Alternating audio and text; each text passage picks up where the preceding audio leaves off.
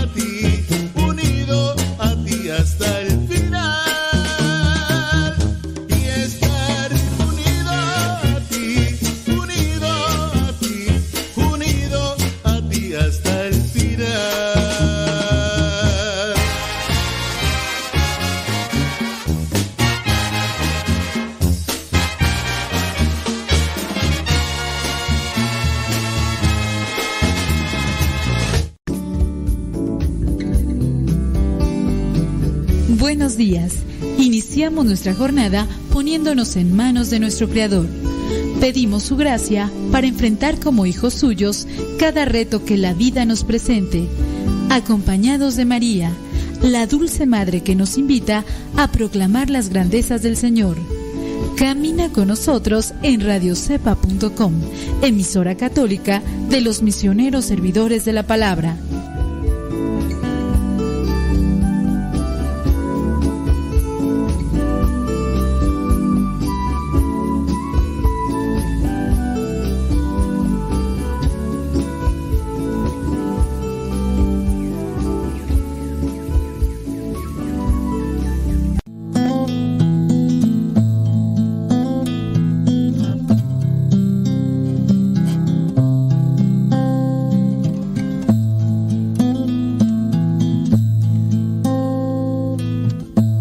En este momento abrir tu corazón a Dios. Abrir tu mente al Creador. Al que modeló tu corazón. Al que te conoce perfectamente. Háblale. No dejes pasar esta oportunidad. En el nombre del Padre, del Hijo y del Espíritu Santo. Señor Jesucristo, te doy las gracias por tantas atenciones que has tenido conmigo. Te doy gracias, Señor, porque me has dado muchas cosas. Y también, Señor, te doy gracias por las cosas que ya no tengo, por las personas que se alejaron o por las personas que están ahorita contigo. Quiero decirte, Señor, que te ofrezco este día con todas las penas y tribulaciones que en él vengan Quiero pedirte al mismo tiempo la fuerza de tu espíritu. No me abandones. No me dejes solo en este camino. Sé que me haces falta y por eso te invoco en este momento. Llegado a descubrir que si tú estás conmigo, nada me falta. Señor. Solo tú bastas.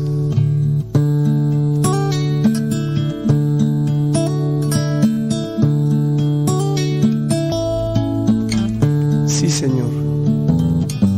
Solo tú eres necesario en nuestra vida. El dinero, ni las modas, ni siquiera los afectos son más grandes que tú. Ayúdame para que este día pueda amarte y de este modo poner todo mi empeño en las cosas que tengo que realizar.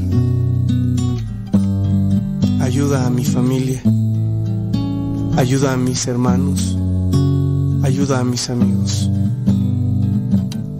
Dame la oportunidad, Señor, de mostrarles a ellos quién eres tú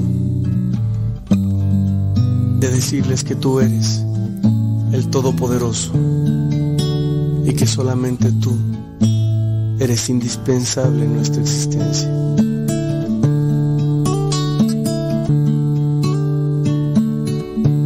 Invito hermano a que dispongas tu vida y tu corazón a esta experiencia de amor.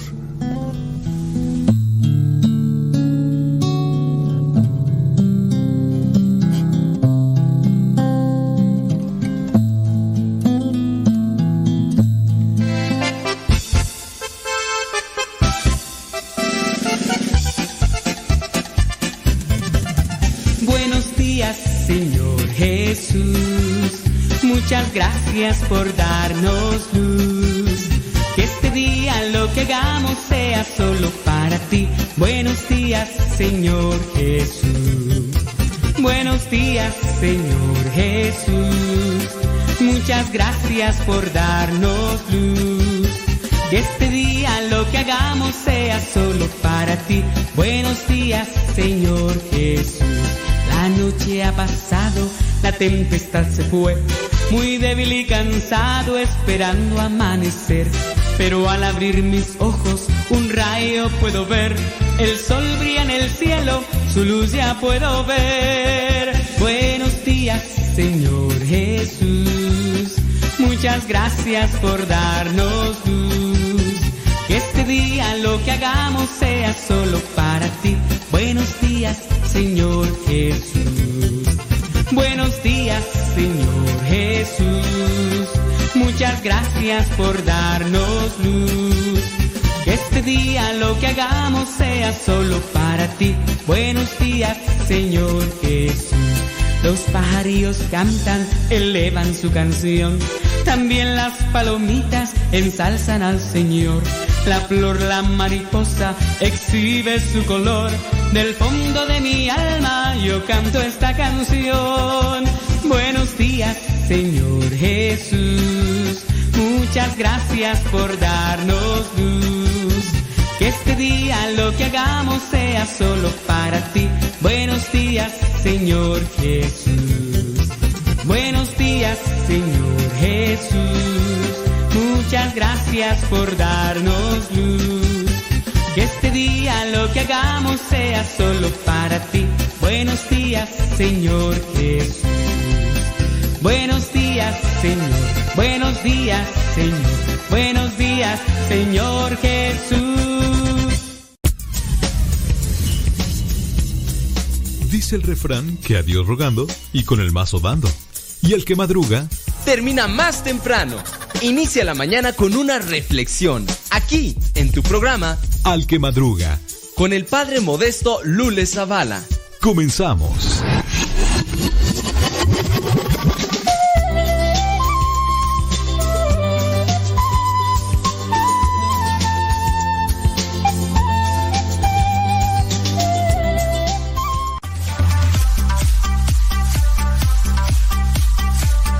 Señoras y señores, chiquillos, chiquillas, chamacos y chamacos, es viernes,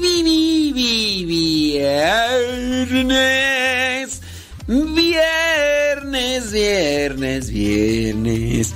Y si tú estás desconectado, porque puede ser que estés desconectado, y todavía ayer en la tarde nos preguntaban, ¿por qué no transmitió el programa en la mañana? Pues porque hubo una falla técnica por parte de la empresa del hosting y todo, y el streaming, y pues pusieron en nuestra estación, pusieron otra estación y hubo por ahí una, un desacomodo y hasta las 11.30 en la mañana más o menos se llegó a restablecer el asunto y lo bueno que ya se acomodó por es que miren, hubo una actualización y configuración en, en los paneles de servicio de la empresa que nos da el servicio a la cual rentamos desde hacía mucho tiempo. Entonces hubo una actualización. Todo esto porque, pues bueno, el avance tecnológico, que 5G, que las nuevas plataformas, que el Google TV, que no sé qué, que bueno, muchas cosas por ahí que están en funcionamiento y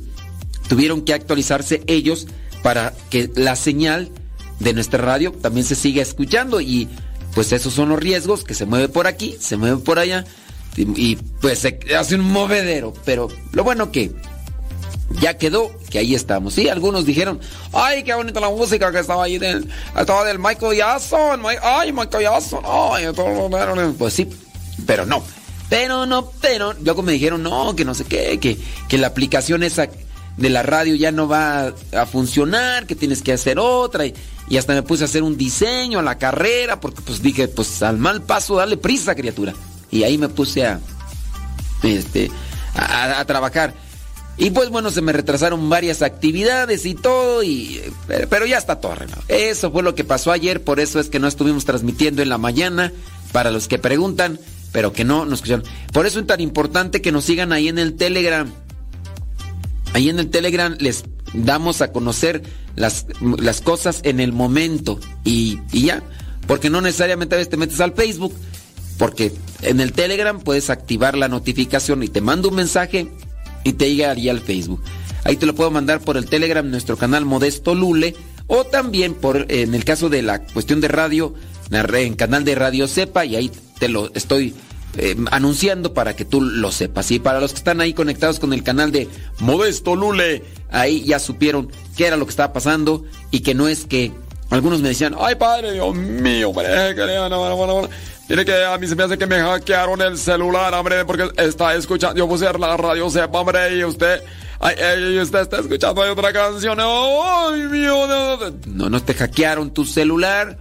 Es un problema acá de la empresa y no, no pude hacer muchas cosas. Bueno, 18 de noviembre. Hoy es día de que tú de.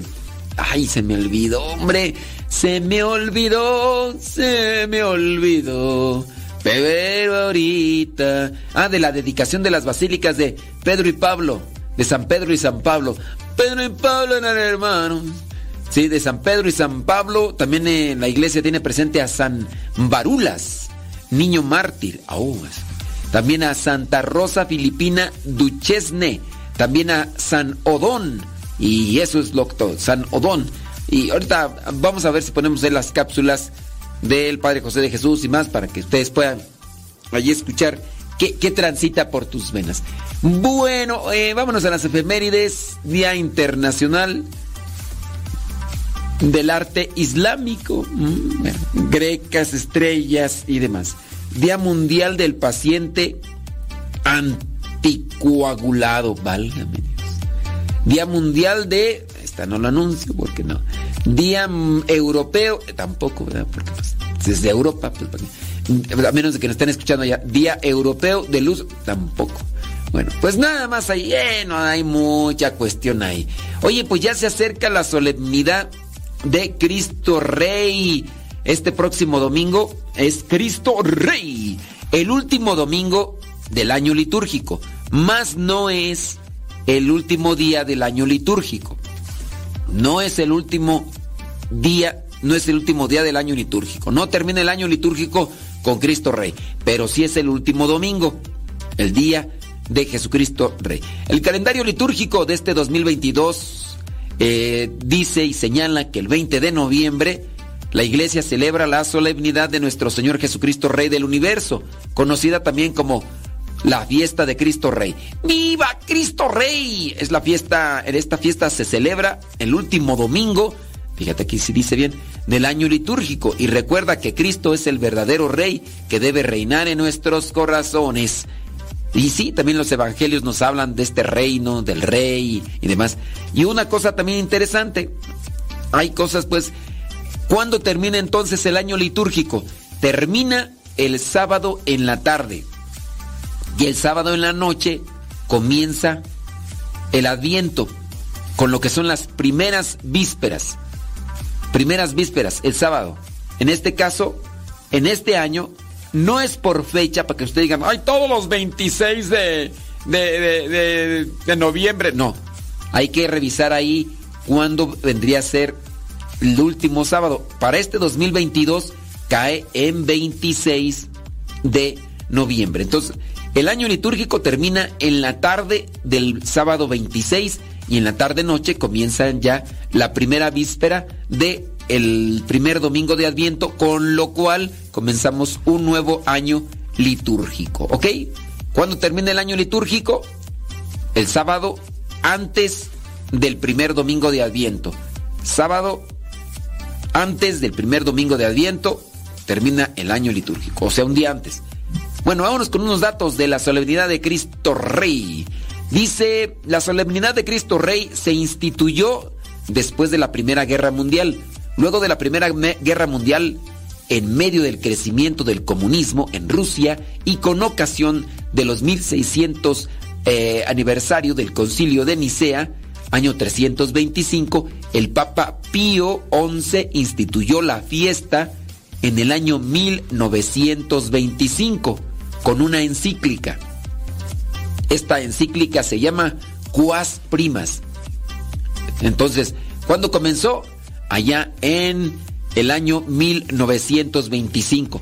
Por eso es que los cristeros, los mexicanos que eran perseguidos, cuando iban a ser fusilados decían, ¡Viva Cristo Rey! Su primera celebración coincidió con una fiesta de Halloween fue originalmente establecida para el último domingo de octubre, justo antes de la fiesta de todos los santos, cuando se celebró por primera vez en el año 1926. El calendario marcó 31 de octubre. Recordemos que Halloween significa, bueno, la palabra fue tomada de All Hallows Eves, que es víspera de todos los santos. De ahí viene el nombre, mas no la forma como se celebra en la actualidad esta costumbre o moda o como tú le quieras llamar. Bueno, eso solamente. Dato número 3. San Pablo VI le dio el nombre y fecha actual a esta solemnidad. Fue en el año 1969 cuando el Papa San Pablo VI dio a la fiesta su actual título, Solemnidad de nuestro Señor Jesucristo, Rey del Universo, y la trasladó al último domingo del año litúrgico, porque dijo, no, no, ¿sabes qué? Vamos a hacer un cambio. Dato número 4. La solemnidad de Cristo Rey es una respuesta a la secularización, ateísmo y comunismo. Mientras el mundo presionaba para que los cristianos restringieran sus fiestas religiosas y fueran más leales a los gobiernos, el Papa Pío XI dijo, porque si a Cristo nuestro Señor le ha sido dado todo poder en el cielo y en la tierra, si los hombres por haber sido redimidos con su sangre están sujetos por un nuevo título a su autoridad, sí, en fin, esta potestad abraza toda la naturaleza humana. Claramente se ve que no hay en nosotros ninguna facultad que se sustraiga a tan alta soberanía. Es pues necesario que Cristo reine en la inteligencia del hombre, la cual, con perfecto acatamiento, ha de asentir firme y constantemente a las verdades reveladas y a la doctrina de Cristo. Es necesario que reine en la voluntad, la cual ha de obedecer a las leyes y preceptos divinos. Es necesario que reine en el corazón, el cual, posponiendo los efectos naturales, ha de amar a Dios sobre todas las cosas, dijo el Papa. Así que ahí está el Papa Pío XI. Así que mientras más prohíban las cuestiones religiosas, más adelante. Al buen entendedor, pocas palabras con esto de los nacimientos. Bueno, eh, dato número 5. Es celebrada también por muchos protestantes la fiesta de Cristo Rey. Oh my wow. A pesar de que fue creada por la Iglesia Católica, algunos anglicanos, luteranos, metodistas y presbiterianos también celebran esta fiesta de Jesucristo, Rey del Universo. Dato número 6. En la Iglesia Protestante de Suecia, este domingo es llamado Domingo de la Condena aunque oficialmente los protestantes de Suecia celebran esta fiesta como el regreso de Cristo. Su nombre coloquial es Domingo de la Condena, ya que procede del hecho de enfocar la festividad en el juicio final y en la segunda venida de Jesús. Dato número 7. En Polonia está la estatua más grande por encima de la de Brasil, ¿verdad? Más grande en honor a Jesucristo, Rey del universo. ¿Cuántos metros tiene? 33 de altura, un metro por cada año de la vida terrenal de Jesús, por eso tiene 33. Y 3 metros de base, o sea, tiene 36. La base actual de Cristo Rey, dice en el noroeste de Polonia, es 3 metros más alta que la del Cristo Redentor de Río de Janeiro. Entonces la de Río de Janeiro mide 33 y quizá con la base, ¿verdad? No lo sé. Pero ahí están los datos criaturas del Señor, bendecida Señor. Chamacos y chamacas, mándenos sus preguntas, mándenos sus comentarios en este día viernes. Estaba mirando por aquí más noticias. Bueno, aquí ahorita vamos a ponerle de la dedicación de las basílicas de San Pedro y San Pablo. Mándenos sus preguntas el día de hoy, viernes 18 de noviembre del 2022. Y ahora sí, vámonos con Tocho Morocho.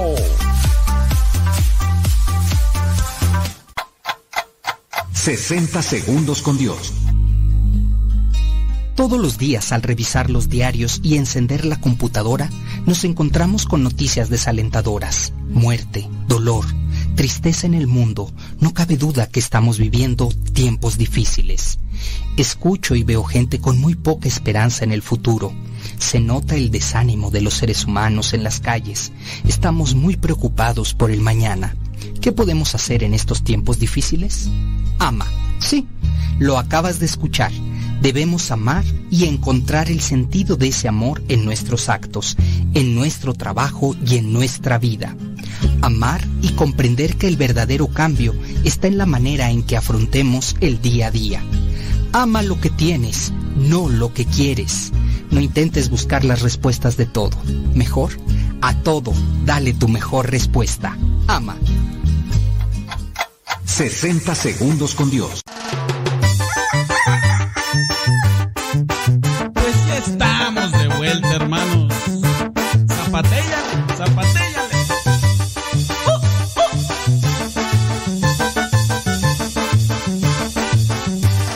Mucha gente me ha dicho que el canto del gallo es como un canto celestial. Mucha gente me ha dicho que el canto del gallo recuerda cuando uno está mal. El canto del gallito le recuerda a Pedro que traicionaba a Jesús. El canto del gallito nos recuerda a todos que Cristo murió y nos dio luz. Canta como el gallito. Que no triunfe Satanás. Mucho a mis hermanos. En Cristo yo quiero estar. Que cante el Padre Modesto. Ardillamos ya va a cantar. Que canten los del Chatólico. En Cristo vamos a estar.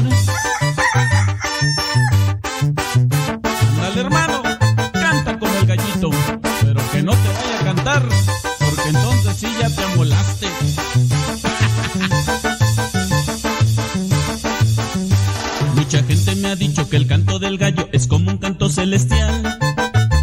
Mucha gente me ha dicho que el canto del gallo recuerda cuando uno está mal. El canto del gallito le recuerda a Pedro que traicionaba a Jesús. El canto del gallito nos recuerda a todos que Cristo murió y nos dio luz. Canta como el gallito. Que no triunfe Satanás. A mis hermanos. En Cristo yo quiero estar. Que cante el Padre Modesto. Ardillamos ya va a cantar. Que canten los del Chatólico. En Cristo vamos a estar.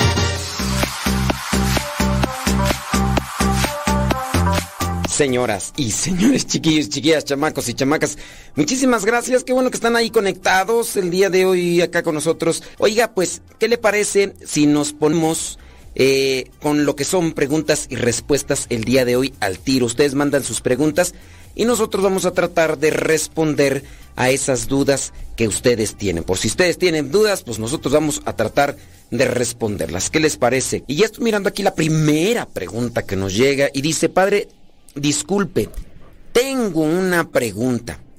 Dice, mi esposo dice que cuando muera solo pide que se le envuelva en una bolsa de basura y que le entierren. Padre, ¿esto es bueno? Pues mire, hay que checar ahí cómo se lo está diciendo el esposo, porque a lo mejor si, si el esposo anda medio, eh, medio borrachillo, pues este, pues no hay que hacerle mucho caso. Porque pues cómo es eso de que eh, se muere y que lo pongan en una bolsa de basura. Miren, yo pienso que este tipo de opiniones o de ideas a veces están en, en una concepción de faltos de fe o incluso a veces como que no hay ninguna valoración. Yo no sé, eh, algunos de ustedes si quisieran que, cuando murieran así, así los hicieran, digo, tampoco es que lo pongan en un ataúd de una caja de marfil o una caja de oro y que digan, ah, pues vamos a ponerlo ahí. No, tampoco no es eso. Pero eh, así como que en una bolsa de basura. Mire, no sé, a, mí me, me, suena un tanto sospechoso porque mmm, pareciera ser que su esposo como que no sé, trae por ahí un problemilla, ¿eh? Trae un problemilla. Algo, algo habrá en él que, que, no está así como que funcionando bien y entonces... Eh, analícelo, a lo mejor su esposo se siente acomplejado, a lo mejor su esposo se siente mmm, triste, solo, aislado y piensa que no vale nada y que por eso quiere que lo pongan en una bolsa de basura. Eso es lo que yo pienso, ¿eh? Usted tendría que analizarlo ahí con él, pero no, no, no es correcto. Eh, sobre todo, pues hay que tener una sepultura digna. En este caso, si, si, va, si va a cremarse la persona, los restos, bueno, que, que, la iglesia acepta la cremación, pero no, no ponerlos en una bolsa de basura. Sí, yo, yo he visto, me tocó mirar hace poco cuando enterraron a una persona y sacaron los restos que había en el ataúd anterior, porque lo pusieron a la persona en, un, en una misma sepultura. Entonces, los restos que quedaban, pues sí los pusieron en una bolsa de plástico y ahí ya solamente esa bolsa de plástico pusieron los restos en, en el ataúd donde eh, iban a sepultar a la otra persona. Digo, pero es una situación que se dio por, el, pues ya eran puros, eh, algunos pocos de huesos y polvo que, quedaba ahí, pero ese es en otra circunstancia. Pero no, yo no sé, a lo mejor, yo sí pienso que a lo mejor ahí su esposo por ahí trae alguna situación así como que de, de, de complejo o de no sentirse bien y, todo eso. Trate de, de checarlo. Viene otra pregunta, dice, Padre, eh, tengo algunos libritos de oraciones y algunas oraciones. Dice, te dicen que si rezas esta oración, Dios avisará antes de tu muerte. O que Dios se acordará en tu muerte. Y así hay varias oraciones. Y que si no las rezas, no se acordará de ti. O que en tu muerte sabrás lo que la oración se refería. Mi pregunta, ¿sería como, sería como debo de tomar ¿Cómo, ¿Cómo debo de tomar estas oraciones? Que Dios los siga llenando de sabiduría y paciencia. Pues sí. Miren, no sé a qué se refieren estas oraciones o estos libritos. Solamente tengan cuidado, ya que hay por ahí, en algunos momentos, eh, les llaman oraciones cadena. Entonces, que si haces esto, te va a ir bien. Que si haces esto, te va a pasar esto. Y si no lo haces, también te va a pasar. Entonces, eh, eso de avisarme antes de morirme, pues digo, no sé a qué se refiere con avisarme, o sea, que me diga que Dios una hora antes, ¿sabes qué? En una hora, en una hora te vas a morir o, cómo será?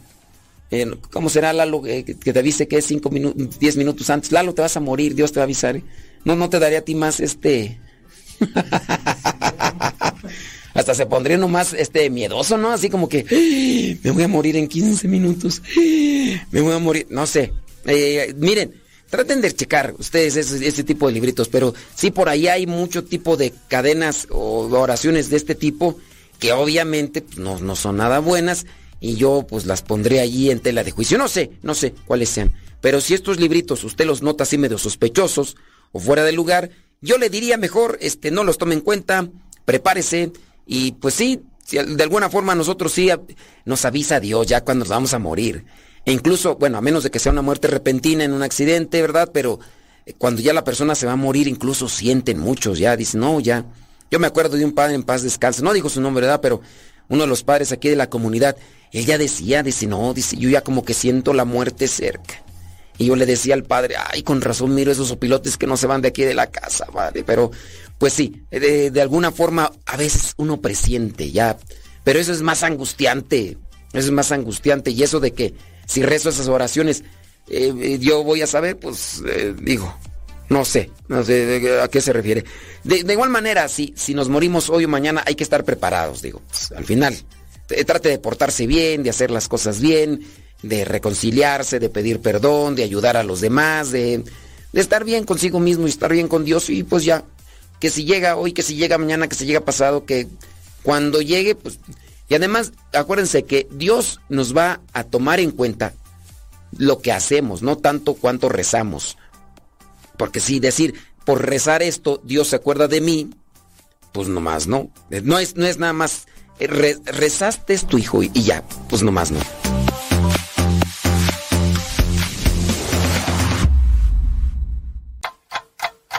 ...60 segundos con Dios.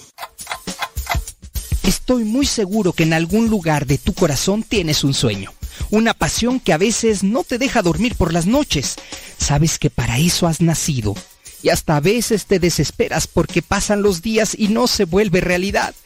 Es el propósito de tu vida. Sabes que cuando estás haciendo eso, que sueñas serás feliz. Pero quiero decirte algo. Toda gran carrera comienza con un paso pequeño. Así también lo hacen los deportistas, los estudiosos, empresarios, en fin, muchas personas trabajaron y duro para que ese, ese sueño se haga realidad. La Biblia nos dice, el que trabaja su tierra tiene abundancia de pan. El imprudente se ocupa en cosas sin provecho.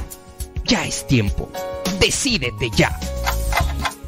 60 segundos con Dios.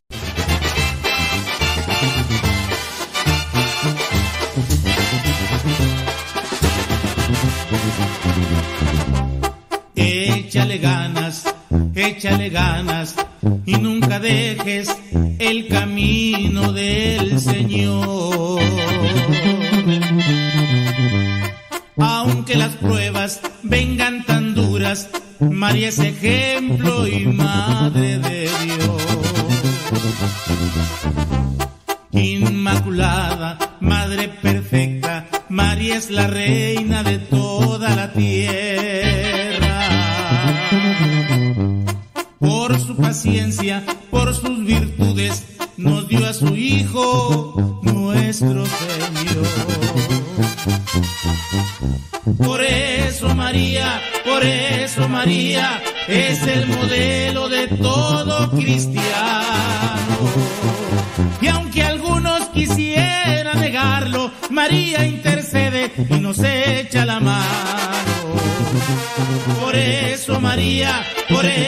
María, es el modelo de todo cristiano.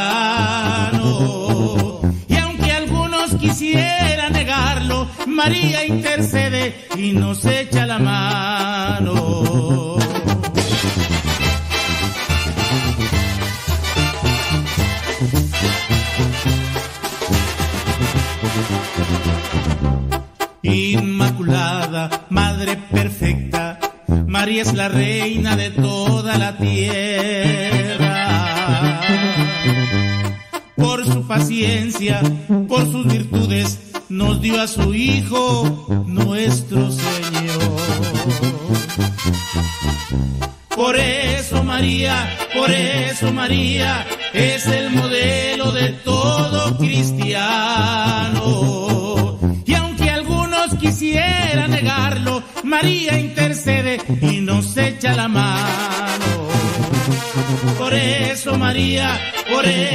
María, es el modelo de todo cristiano.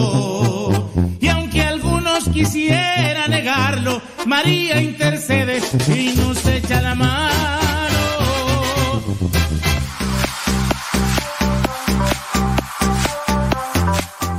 Oiga, por ahí acaban de hacernos una pregunta. La pregunta es sobre la música. Dicen que les gusta escuchar música cristiana no católica. Que si habrá alguna cuestión por escuchar la música cristiana no católica. Y que les gusta. Miren, puede ser que dicen, me gusta y ya. Pero yo donde pienso que puede haber un riesgo es en lo siguiente. A lo mejor tú que hablaste dices, no, pues yo no tengo ningún problema, yo eh, tengo bien fundamentada mi fe y a mí los cantos cristianos evangélicos no me sacuden ni me confunden. Pues puede ser que sí sea verdad eso. Pero, miren, yo pienso esto. Si tú, como cristiano católico, no te mueve las ideas que se presentan ahí, ok. Eh, Está bien, tú dices que estás firme. Yo te voy, a, te voy a hacer una confesión, nomás no voy a decir de chismes por ahí, ¿ok? No voy a decir de chismosillo. Yo antes escuchaba música cristiana evangélica y yo tenía por ahí mis eh, eh, cantantes así favoritos en aquel tiempo. Pero ciertamente me puse a escuchar más música católica y empecé a conocer cantantes católicos. Noté una diferencia. Los cantantes católicos que están formados, que tienen un conocimiento o un acercamiento a la doctrina, te cantan de los sacramentos, te cantan de la Virgen, te cantan de los santos. Y hay muchos y muy buenos cantantes católicos. Muchos y muy buenos. Porque a veces se llega como que a desprestigiar la música católica. Dicen, no, la música cristiana es la mejor. No, hay muchos cantantes católicos que, son músicos de profesión y que cantan muy bien. Ok. Y yo ya empecé a conocer más y más y más. De a partir de que yo ya me adentré a la música y que me puedo considerar megalómano, creo que se dice así, los que les gusta la, la música, yo me puedo considerar megalómano de la música católica eh, yo ya no busco los cantantes cristianos evangélicos, porque yo ya ahora sí tengo un conocimiento vasto, me puedo así como que presumir o, o, pegarle a la soberbia de esto de conozco muchos cantantes católicos. Y la verdad yo ya no tengo así como que la cosquillita de ir a escuchar fulano, sutano, mangano, que son evangélicos y que sí me hablan de la palabra y que sí me hablan de la gloria de Dios, pero acá tengo quien me cante de la Virgen, quien me cante incluso de, la, de los sacramentos, quien me cante de la eficacia de la palabra de Dios, quien me cante incluso de la fidelidad y todo, pero desde lo que es la doctrina católica. Yo te invitaría a ti que hagas un scouting, si se dice así, scouting, una búsqueda de música católica. Trata, date ese tiempo a escucharla, porque si tú no haces esa búsqueda, obviamente, pues no. Alguien, yo mismo te podría decir, mira, escucha fulano, sutano, mangano, perengano. Pero esos son mis gustos. A mí, por ejemplo, a mí me gusta la música regional mexicana, pero con banda. Bueno, regional mexicana en el contexto grupero, acá de que el mariachi, que, que la banda, que el norteño, que, que sí, el pop y, balada. Pero hay personas a que no les gusta, por ejemplo, la música católica con banda. ¿Por qué? Porque es banda. Entonces yo te podría dar a conocer cuál es mi, cuáles son mis, mis favoritos. Y la letra, que también dice mucho, hablando por ejemplo muchos cantos muy bonitos a la Virgen María. Pero esos son mis gustos y hay otras personas a las que no les gusta. Ahora, ¿cuáles son los posibles riesgos que yo veo cuando, cuando escuchas música mm, cristiana evangélica? Estos son los riesgos, mira. Yo conozco, aquí, aquí donde estoy, aquí en cabina, en esta cabina donde estoy, venía un muchacho antes a grabar podcast. Este muchacho eh, era científico o era no sé qué cosa, pero tenía mucho conocimiento y hablaba de Dios algo, pero tenía muy poco de Dios. Él comenzó a escuchar música cristiana evangélica porque cuando se le invitó para que participara desde la ciencia, Dios y la ciencia, creo que hasta sus podcasts eran así, Dios y la ciencia, él hablaba así de estas cosas, pero por ahí él solo comenzó a escuchar musa, música cristiana evangélica. Y ya un día vino el cantante fulano y fue. Le impactó la predicación y todo. Y dejó la iglesia católica junto con su papá. Ahora, esos son de las cosas, por lo menos cuatro casos tengo ahorita en la mente de personas que han dejado la fe católica por la música, que se han ido con la música de cristianos no católicos. Ahora, tú la escuchas, a lo mejor tú dices, a mí nadie me convence porque yo estoy bien convencido. Está bien, está bien. Pero si te escuchan a ti esa música, otras personas que no tienen su fe tan fuerte, al rato van a decir, oye, tú, ¿cómo se llama ese que estabas escuchando? No, pues se llama fulano de tal. Y lo va a buscar. Y al rato, ya cuando menos quieras, ya va a estar escuchando también esa música. Y al rato, porque la mayoría de cantantes eh, cristianos evangélicos son pastores. Analízalo. La mayoría son eh, pastores. Entonces, igual están cantando eh, sus discos en vivo, están predicando y todo. Y pues de repente por ahí se quedan. Esos podrían ser uno de los riesgos. La otra, pues es en cuestión a la doctrina. Los cantos católicos, muchos de los cánticos. Acuérdate, la, música católica está en lo que es música litúrgica, música sacra y música contemporánea, música de evangelización, música contemporánea. Entonces, uno también tiene que distinguir, no hay que meter la música de evangelización en la música en, los espacios litúrgicos. Y ya así uno analizar, ah, ok, esta es música sacra, esta es música litúrgica y esta es música de evangelización. Y ahí ya uno no, no mezcla el asunto. Pero sí yo veo un riesgo. Un riesgo en ti, que si no conoces muy bien la fe católica, puedes como que ya de repente hacer expresiones meramente cristianas, no católicas. Con esto no cometes un pecado, no te vas a ir al infierno, no. Pero estás perdiendo la oportunidad en este caso de nutrir tu fe, porque la música es un alimento, un alimento para el espíritu. Y qué mejor que escuchar música católica, pero con elementos doctrinales, elementos católicos. Eso es a lo que yo voy. Mi invitación es, para ti que hablaste, que trates de buscar, trates de conocer música católica, músicos. Si tú solamente has escuchado algunos, pues hay muchísimos más, incluso en internet. Solamente ten cuidado, porque en internet vas a encontrar a muchos también músicos, cantantes católicos, que de repente les da por grabar música que es cristiana, evangélica o cristiana no católica, porque dicen, oh, es que este canto les gusta mucho a la gente, entonces si lo grabo yo, mm, van a comprar más mis discos y me voy a hacer famoso.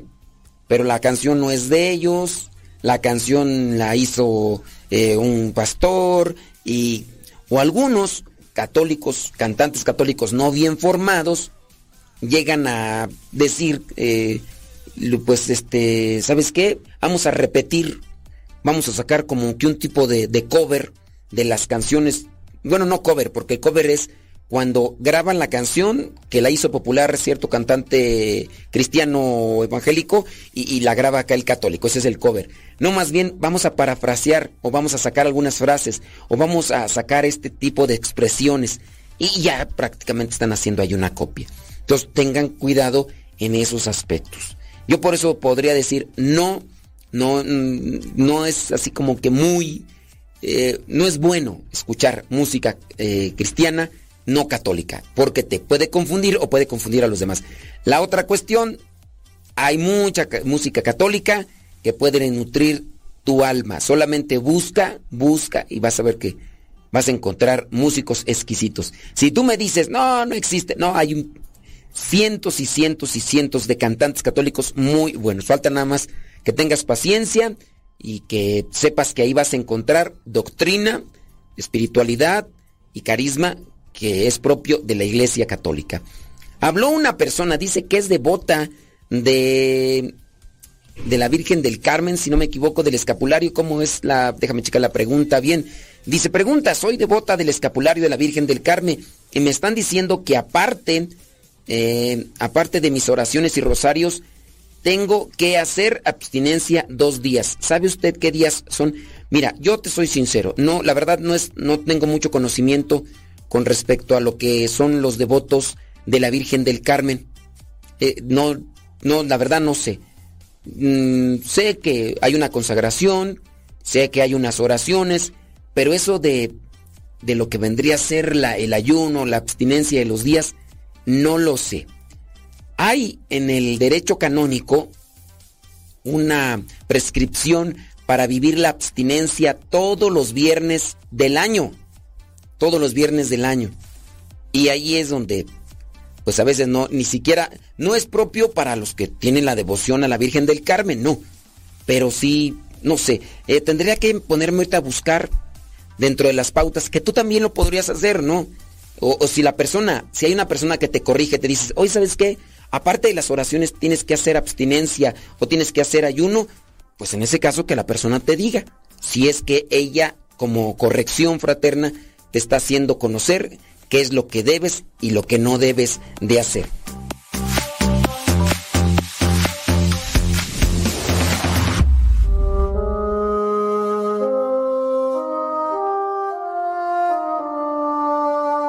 Mis ojos se han cerrado al mundo y a la vida.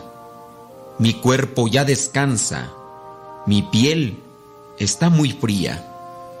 Qué frío está el sepulcro que ahora es mi casa. Mis ojos se han cerrado. Ya no veré el mañana. Por favor, ya no se vayan. No me dejen tan solo. Le temo a la noche. Le tengo miedo a todo. En este cementerio solo hay desolación y ustedes ya no escuchan mis gritos de dolor. Mi tumba se ha cerrado, la han llenado de flores, pero yo sé que vivo ahí en sus corazones.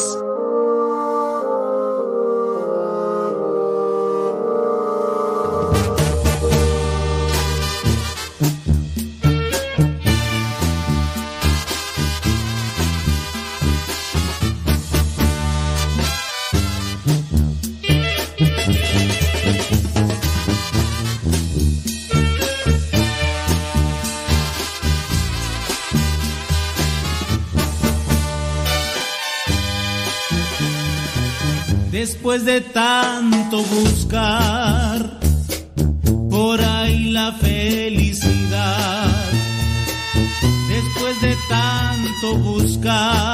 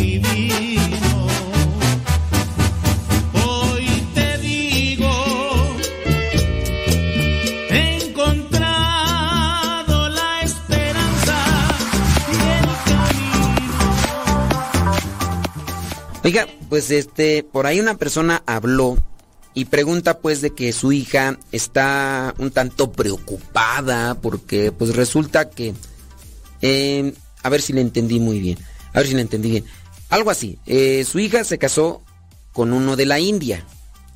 Entonces, al parecer, la hermana de bueno, la otra hermana fue y entonces dice pues que como que sintió que en algún momento le pusieron una mano en el hombro y se paralizó. Y, pregunta pues que si esto es normal o... Y o, hay varias cuestiones. Primero, porque los suegros, dice, pues son de la India. Son hindús. No, indios. Es que creo que se tiene que decir indios, ¿no? No, no es, no hindús. Bueno, eh, de, la, de la India. Entonces pregunta si podría ser que por esa relación sucedan ese tipo de cosas. La otra es que al parecer creo que los chilpayates que tienen no están bautizados.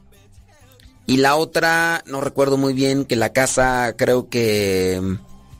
eh, Algo así, que la casa no sé si pertenecía a, alguien que hacía brujería o no sé qué rollo. Algo, no, no me acuerdo, es que ya se me chispó el asunto. Bueno, miren, yo solamente puedo comentar esto. Yo no puedo asegurar que sea en realidad. Lo cierto es que hay muchas cosas. Eh, San Pablo en la carta a los Efesios habla de este mundo espiritual que nosotros no vemos, pero que ahí está y que tenemos que estar luchando contra este mundo espiritual. Ahora, no crean que solamente algunos se ven afectados por este tipo de ataques. No solamente algunos se ven acosados. No, pienso yo que todos nos podemos ver acosados. Que todos podemos estar siendo atribulados. ¿Qué necesitamos? Todos, no, no, no solamente los que son eh, perseguidos o no. Hay algunos que incluso que están bien con Dios, pero que sienten la presencia del chamuco. Por ejemplo, se decía del Padre Pío que el Padre Pío tenía ese tipo de embates con, con los chamucos. El Padre Pío y hay otros santos más que ahorita no me vienen a la mente, pero que hablan de un embate, donde incluso se movían las cosas y demás. Es decir, no creas que porque estás recibiendo o, sí, recibiendo un tipo de persecución, pienses que tú eh, eres alguien que está que está a la defensiva o que no tiene o que eres menos que los demás. No. El, el mundo espiritual atacará. Hay lugares donde se manifiesta más, donde se le invoca. Hay lugares donde trabaja con, con más fluidez. Trabaja con más fluidez. Y entonces, este, las personas deben de poner atención en ese aspecto. Porque, no se crean, eh, tanto el que está con Dios o el que no está con Dios. Eso sí, el que no está con Dios es presa fácil de, de este tipo de, de acosos, de este tipo de, de acechanzas. Quien, quien no está con Dios es, es presa fácil. Y no porque, ah, ya me voy a acercar a Dios y ya no voy a ser acosado. No, pues si eh, lo- los santos, algunos de los santos nos han hablado de este tipo. Jesucristo mismo. Jesucristo mismo se vio acosado por el chamuco. Esto, pues para que no piensen, ah, ya me acerco a Dios y ya no voy a ser acosado por el chamuco. No. Y el mundo espiritual ahí está, ¿eh? El mundo espiritual nos está acechando. Ya sea que mueva cosas o que me toque o no me toque. El mundo espiritual está. Incluso puede ser que ni te mueva las cosas. O puede ser que ni te toque. Pero ahí te está rondando. Aquí la cuestión es, ¿cómo me estoy preparando? Yo por esto le diría a la señora que habló con respecto a sus hijas que tenga a bien de buscar lo que vendría a ser un equilibrio, o no equilibrio, sino fortalecimiento en la fe. Si sus chilpayates no están bautizados, que los bauticen. Si en esa casa hicieron antes cosas malas, o en su caso los suegros tienen otro tipo de creencias, pues yo les invitaría a que también por ese lado trate ella, que es la que cree, de estar más cerca de Dios. Si su hija, que creo que es la que visitó a su hermana, que también hay que preguntarle cómo estás en tu relación con Dios. Y no pensar que porque yo tengo mi relación buena con Dios, no voy a tener ningún tipo de, de acoso, movimiento, lo que sea.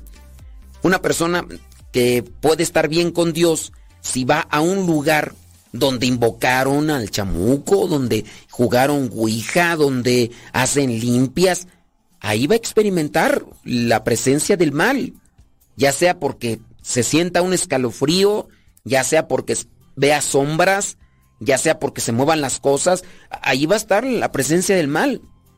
Me acuerdo de unas señoras con las que se andaba haciendo visiteo, eh, estábamos visitando las casas, llevando la palabra de Dios, y dicen ellas que entraron a una casa, entraron a una casa que, donde hacían brujería, pero se dieron cuenta hasta que estaban ya dentro.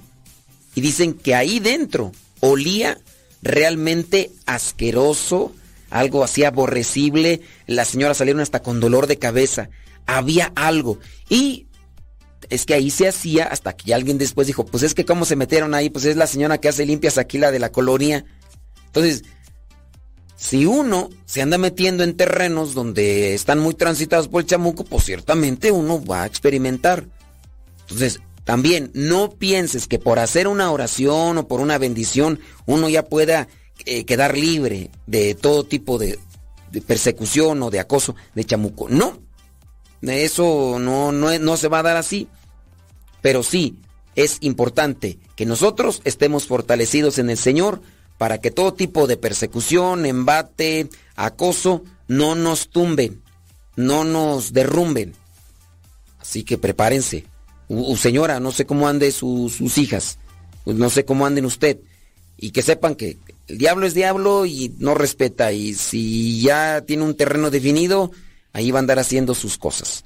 Vámonos a otra pregunta. Dice, ¿cómo podemos hacer entender a nuestros padres que no deben de tratar a sus hijas diferente a los hijos? ¿Cómo se puede hacer que los padres, en especial los latinos, puedan tener más confianza en sus hijas? No podemos tratarlas como menos o frágil o frágiles simplemente por ser mujeres. En la iglesia se pone mucho énfasis en el sexto mandamiento, que es no cometer adulterio. Pero tratamos ese mandamiento como algo para las mujeres, cuando los hombres también tienen que ser educados en eso. En nuestra cultura, si un hombre ha tenido relaciones con múltiples mujeres, se ve como un macho, alguien que sí es hombre. Pero si una mujer hace lo mismo, ella se ve como una cualquiera, alguien fácil. Mi pregunta es, ¿cómo podemos cambiar ese pensamiento de los hombres? pueden hacer algo, pero las mujeres no. Gracias. Miren, yo no sé eh, aquí la cuestión cómo la estén analizando. ¿Quiénes piensan eso de los hombres? Los mismos. Los, los mismos que tienen ese pensamiento juzgan así. ¿Yo qué puedo pensar de un hombre que anda por aquí, por allá, como mariposa de flor en flor? Anda nada más acá engendrando chamacos. Yo puedo pensar de ese hombre no como un macho, sino como una persona inmadura, responsable y que tiene un complejo de inferioridad y que tiene que andar eh, engendrando chamacos para sentirse superior o mejor a otros hombres. Eso es lo que yo puedo pensar de, de este señor, así como decir macho. Pues, machos, yo nada más conozco los únicos machos son las, eh, pues sí, los machos, los que son compañeros de las mulas, estos animales híbridos, animales híbridos que son de la cruza de la yegua, la yegua y el burro. Estos animales híbridos de la yegua y el burro, unos salen lo que son mulas, las hembras, y los machos, que pues obviamente no pueden engendrar entre ellos, por eso son animales híbridos. Así como el ligre, el ligre que viene a ser la cruza entre un león un, sí, un león y, un, y una, una tigre, un tigre hembra. Viene lo que es el ligre. Son animales híbridos, el ligre. Así la mula, o en su caso el macho. Aunque el macho tenga su miembro viril y todo, pero no, no pueden ellos engendrar. No sé qué animales hay más que, que sean así híbridos. Para mí ese es un macho. Los machos son necios, son tercos. Las mulas, pues por eso llevan, por eso es el adjetivo calificativo para aquellas personas que no se portan bien. Entonces, hablando de lo que es la cultura y de lo que es tú dices el sexto mandamiento de no codiciarás la mujer de tu prójimo, pues en este caso, también en el hombre, el hombre y la mujer, no es, además ahí cuando se plantea creo que es una forma genérica, no es solamente para el caso de la mujer o el caso para, el caso para el hombre. Y sí, a lo mejor tiene que ver algo aquí la cultura, tiene que ver algo la cultura o a lo mejor la malformación que han tenido algunos. Yo los invito a que traten de hacer una reflexión sobre esos aspectos y no se dejen llevar por las apariencias.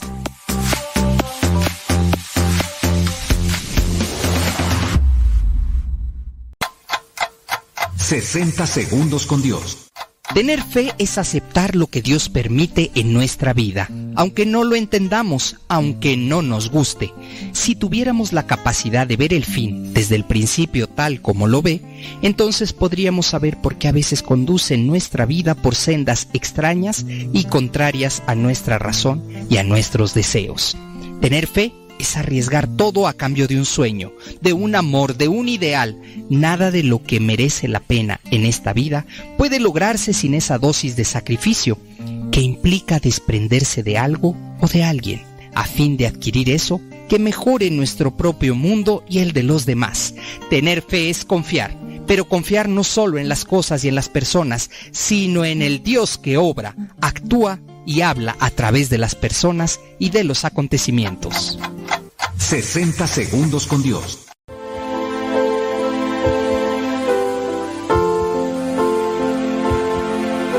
La actual Basílica de San Pedro en Roma fue consagrada por el Papa Urbano VIII el 18 de noviembre de 1626, aniversario de la consagración de la Basílica Antigua.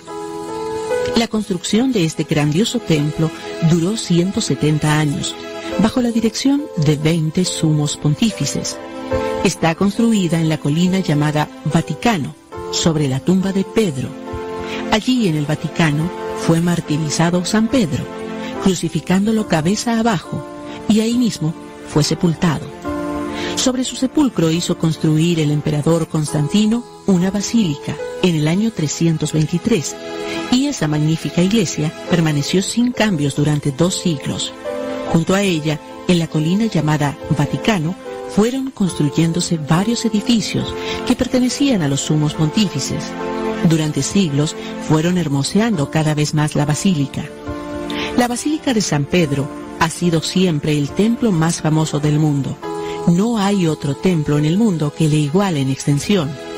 Su construcción la empezó el Papa Nicolás V en 1454 y la terminó y consagró el Papa Urbano VIII en 1626.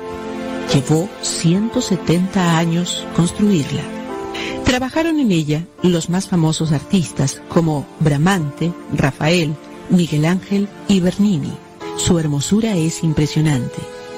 Hoy recordamos también la consagración de la Basílica de San Pablo, que está al otro lado de Roma, a 11 kilómetros de San Pedro, en un sitio llamado Las Tres Fontanas, porque allí le fue cortada la cabeza a San Pablo y que al cortársela cayó al suelo y dio tres golpes, y en cada golpe salió una fuente de agua. La antigua Basílica de San Pablo la habían construido el Papa San León Magno y el emperador Teodosio, pero en 1823 fue destruida por un incendio.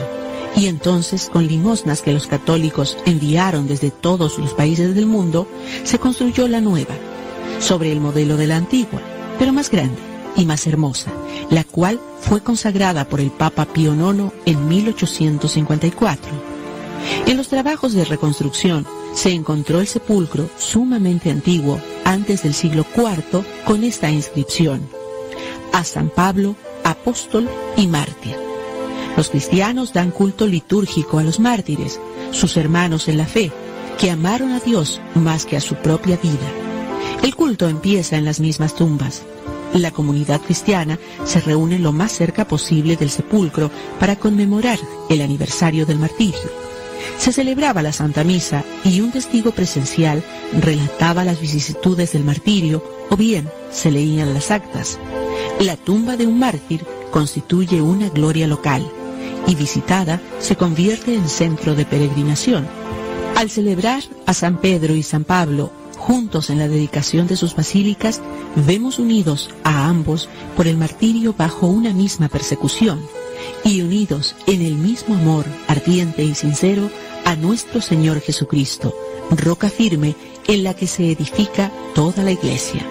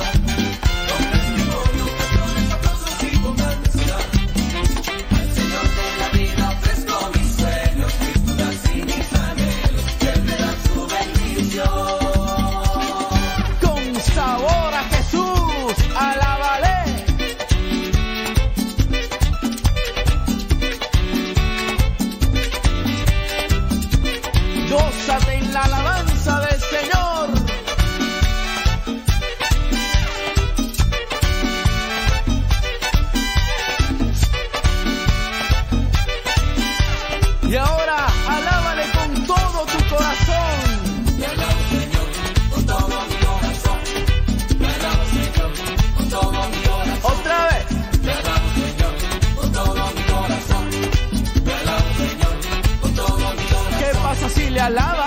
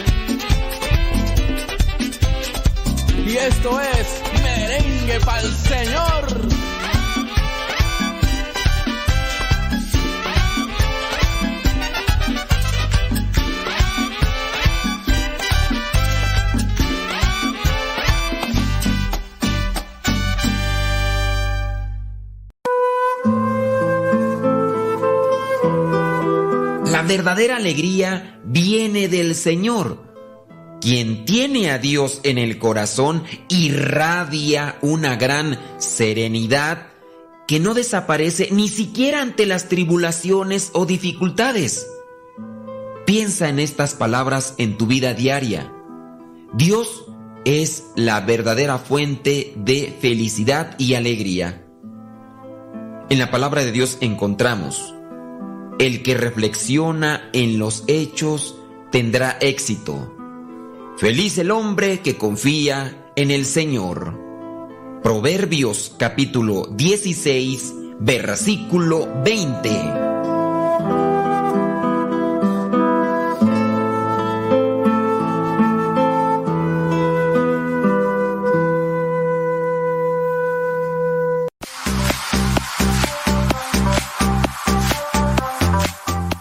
Bueno, pues ya mire, ya, ya me metí ahí a mirar al internet.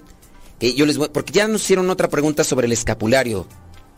Ya me metí ahí al internet y busqué qué es lo que dice la congregación para el culto divino y la disciplina de los sacramentos, que explica el uso del escapulario en el número 205.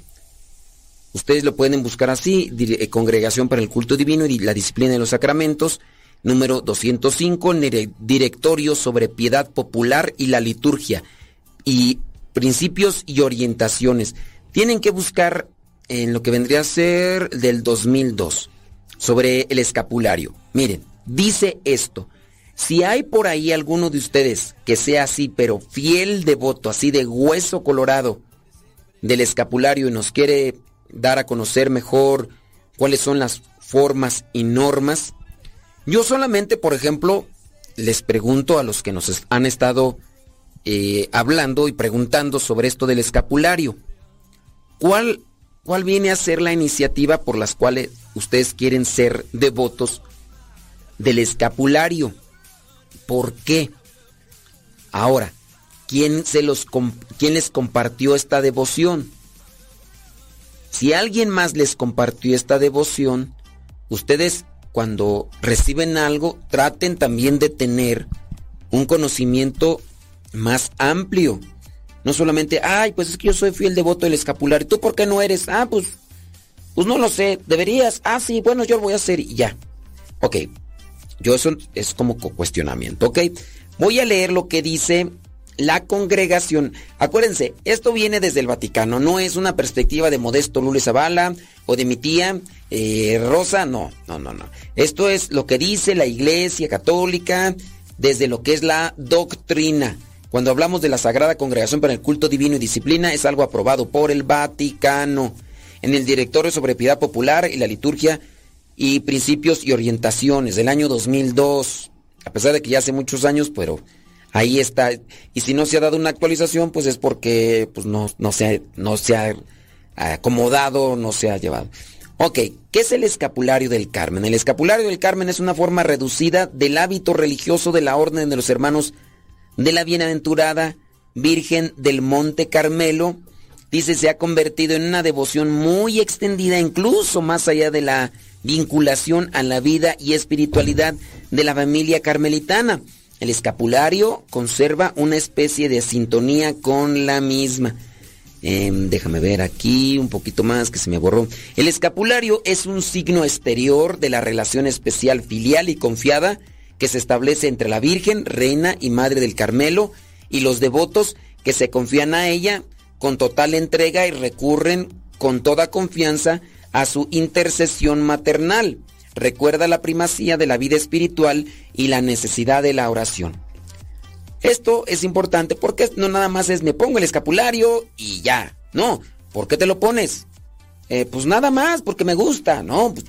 Uno tiene que también apegarse a lo que vendrían a ser algunas normas de devoción, pero teniendo presente el motivo, el objetivo del por qué lo usas. ¿Por qué quieres usar, usar el escapulario? Pues nomás es que se ve bonito. No. Entonces, saber eso. Yo me voy a poner escapulario. Entonces yo sé qué significa traer el escapulario. Yo les pregunto a los que están utilizando el escapulario, ¿sabes cuál es el significado de traer el escapulario? ¿Sabes cuál es el objetivo de traer el escapulario? Si a partir de ahí no lo saben, pues ya. E incluso pues yo quiero, quiero hacer algo, bueno, pues me voy a dedicar a investigar. Aquí yo estoy respondiendo algunas cosas, pero como principio creo yo que uno tiene que darle más tiempo y con más detalle a conocer lo que vendría a ser estas devociones. ¿Cuáles eran las condiciones necesarias para ganar el privilegio sabatino? Tradición descontinuada por la Santa Sede en el año 1613.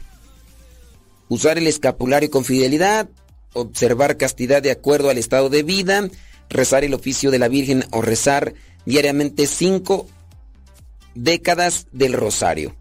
Dice tradición descontinuada por la Santa Sede en el año 1613. O sea que esto ya no. A lo mejor todavía algunos lo siguen haciendo, ¿no? Y por eso a veces la confusión. Pero aquí esto es desde el Vaticano, acuérdense, esto es de la congregación, Sagrada Congregación para el Culto Divino. Entonces esto quedó ya. Eh, ¿Cómo se impone el escapulario? Ok, ya nada más para cerrar este punto.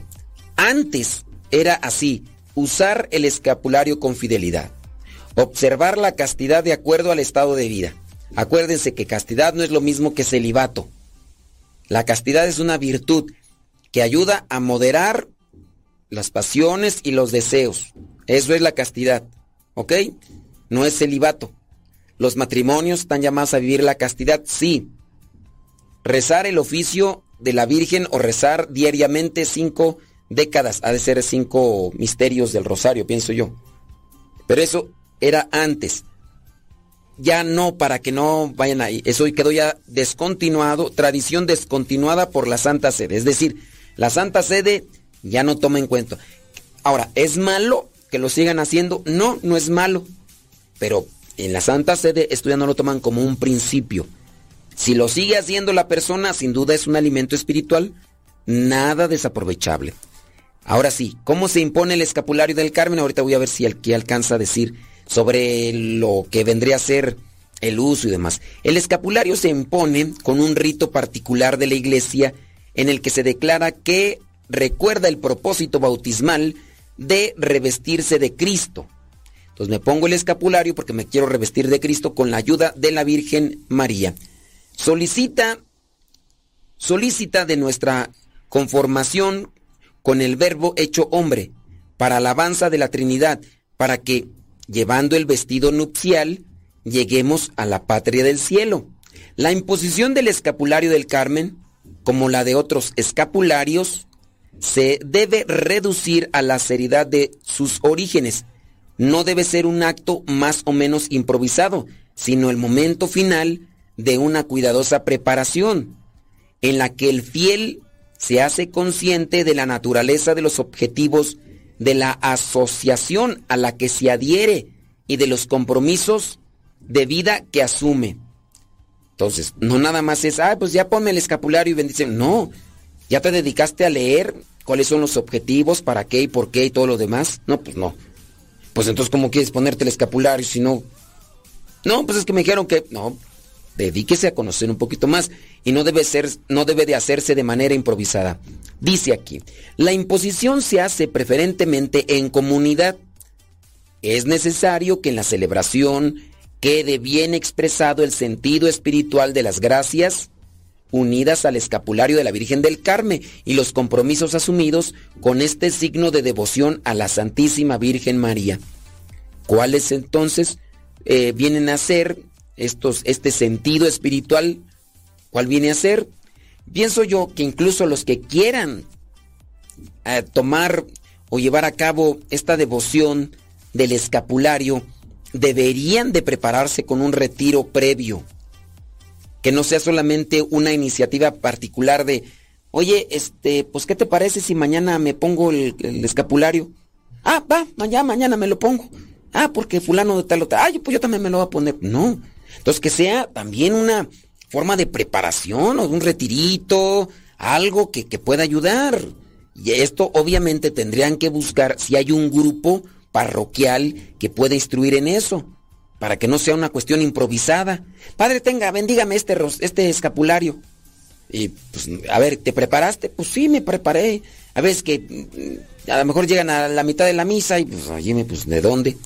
La imposición se hace preferentemente en comunidad. En comunidad, ¿cuál, cuál comunidad? Es en aquella comunidad que está enfocada a tener esta devoción. Es necesario que en la celebración quede bien expresado el sentido espiritual. ¿Ok?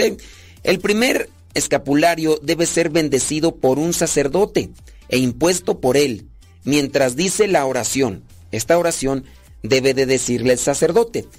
Recibe este escapulario bendito y pide a la Virgen Santísima que por sus méritos los lleves sin ninguna mancha de pecado y que te proteja de todo mal y te lleve a la vida eterna. Bueno, esa es la oración.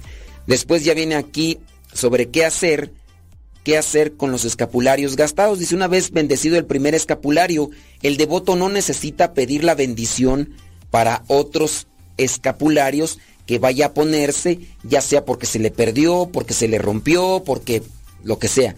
Los escapularios gastados, todo eso. Ya, no tienen que bendecirlo el sacerdote ni ponérselo el sacerdote. Bueno, pues espero que, que esa respuesta les ayude y pueda orientarlos hacia el mejor uso de la devoción del escapulario.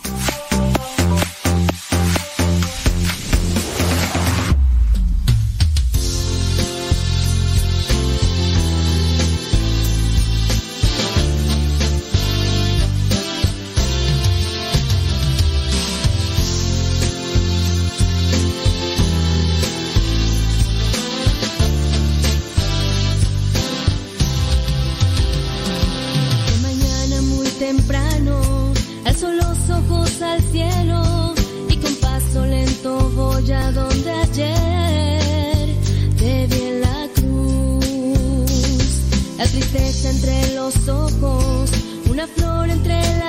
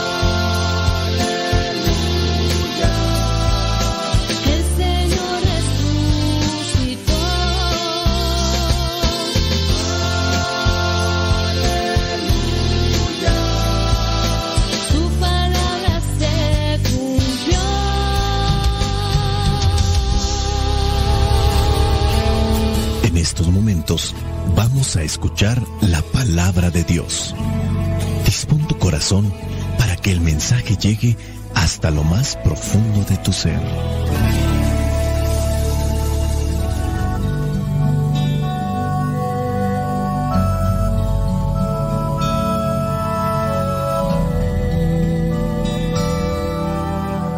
El Evangelio que la iglesia nos presenta para el día de hoy corresponde a Lucas capítulo 19 versículos del 45 al 48. Dice así, Después de esto, Jesús entró en el templo y comenzó a echar de allí a los que estaban vendiendo y les dijo, En las escrituras se dice, mi casa será casa de oración, pero ustedes han hecho de ella una cueva de ladrones. Todos los días Jesús enseñaba en el templo y los jefes de los sacerdotes, los maestros de la ley y también los jefes del pueblo andaban buscando cómo matarlo, pero no encontraban la manera de hacerlo, porque toda la gente estaba pendiente de lo que él decía. Palabra de Dios. Te alabamos, Señor. Señor Jesucristo, nuestro divino Salvador. Gracias te damos por tu infinito amor. Te escuchamos en la palabra, te recibimos y adoramos en la Eucaristía, te servimos hermanos. Que seamos misioneros como lo quieres tú enseñando a los hombres el fuego de tu amor. En un evangelio anterior encontramos a Jesús que se va acercando a Jerusalén y dice en el versículo 41, al ver la ciudad, Jesús lloró por ella y después dijo, si en este día tú también entendieras lo que puede darte paz. Hablar de la ciudad no es hablar de la construcción en sí material. Hablar de la ciudad es también hablar de la gente, principalmente de aquellos que están dirigiendo al pueblo no como gobernantes, sino aquellos maestros de la ley y fariseos que deberían de guiar al pueblo con rectitud, porque el pueblo sufre por su infidelidad a Dios. La infidelidad a Dios comienza desde las cabezas, es decir, desde aquellos que dirigen al mismo pueblo, maestros de la ley y fariseos. Si así están los que están liderando, ¿cómo no estará la gente? Los maestros de la ley y los fariseos estarán buscando constantemente a Jesús por envidia,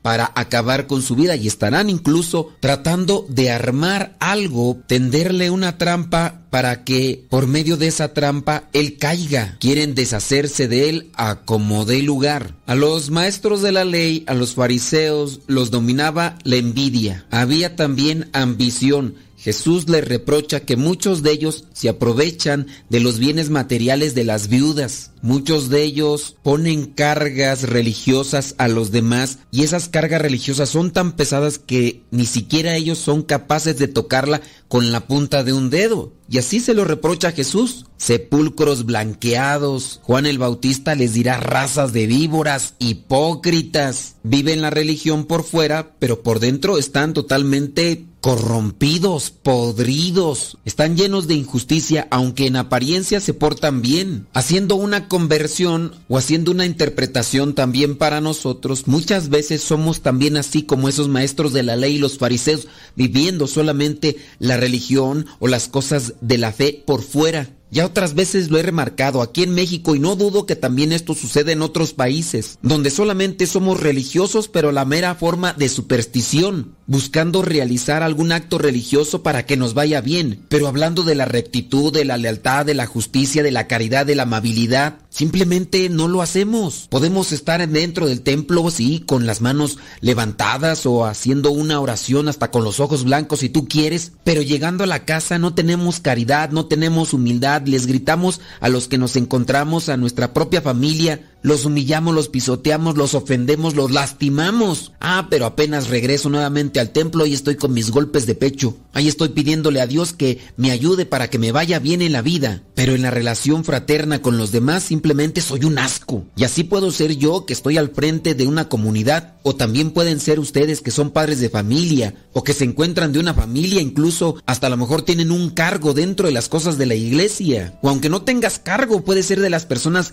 que tienen imágenes o que se cuelgan muchas cosas religiosas para aparentar que son personas acercadas a Dios, pero al mismo tiempo tienen una distancia abismal de las demás personas porque los tratan con desprecio. O como dijo don Teofilito, los tratamos con desprecio. El burro hablando de orejas. Y es que a veces así nos comportamos como esos maestros de la ley o fariseos. Pero encontremos unas de las razones por las cuales vivimos de esa manera. Vayamos pues al Evangelio que nos presenta la iglesia el día de hoy. En el versículo 45 dice que Jesús entró en el templo, el templo de Jerusalén. ¿Para qué es el templo de Jerusalén?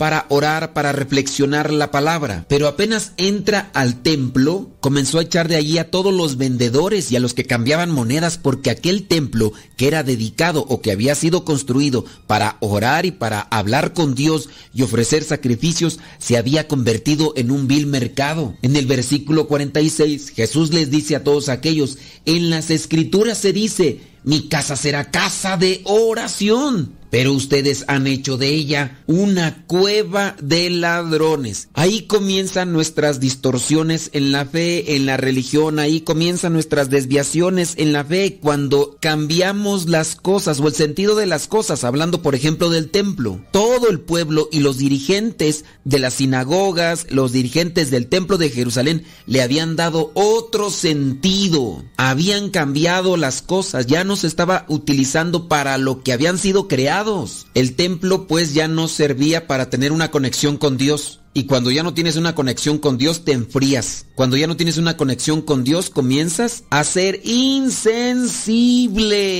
Comenzamos a hacerle la vida más pesada a los demás, fastidiosa. Hablando de los sacramentos, para muchos podrían ser solamente actos sociales que sirven de justificación para realizar una fiesta y no tanto para tener un vínculo más cercano con Dios. Ahí es pues donde se le da otro sentido a lo que ha sido creado para relacionarse y unirse con Dios y le estamos más bien dando un sentido meramente mundano, el templo de Jerusalén convertido en un vil mercado. Los sacramentos que deberían de acercarnos más a Dios son una mera justificación para hacer fiesta, para tener un recuerdo. Algunos, por ejemplo, les preocupa más estar bien vestidos o tener la foto o el video del recuerdo que una buena preparación para asimilar bien lo que van a recibir en el sacramento. ¿Cuántos no están ahí esmerados para tomarle la foto en el momento exacto en el que a lo mejor recibe la comunión y tener ese recuerdo ahí enmercado en su casa? Pero no se preocuparon antes de saber si estaba bien preparado,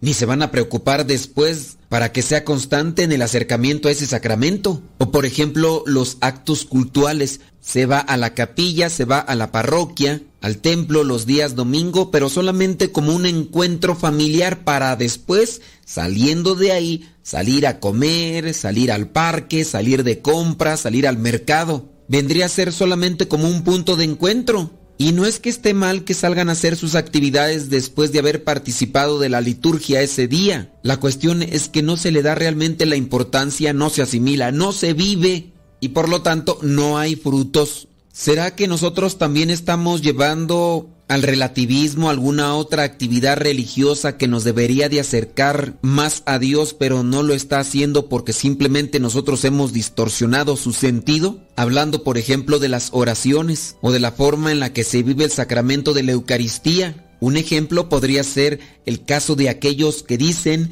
que la Eucaristía es una fiesta. Y ya entonces hay baile, hay muchos aplausos, pero se nos olvida que la Eucaristía es el sacrificio memorial de Cristo y otros lo ven más como una fiesta, tanto así que incluso incluyen payasos, títeres y se nos olvida que es el sacrificio memorial de Cristo Cristo se inmoló por nosotros. Es una actualización de ese sacrificio redentor de Cristo.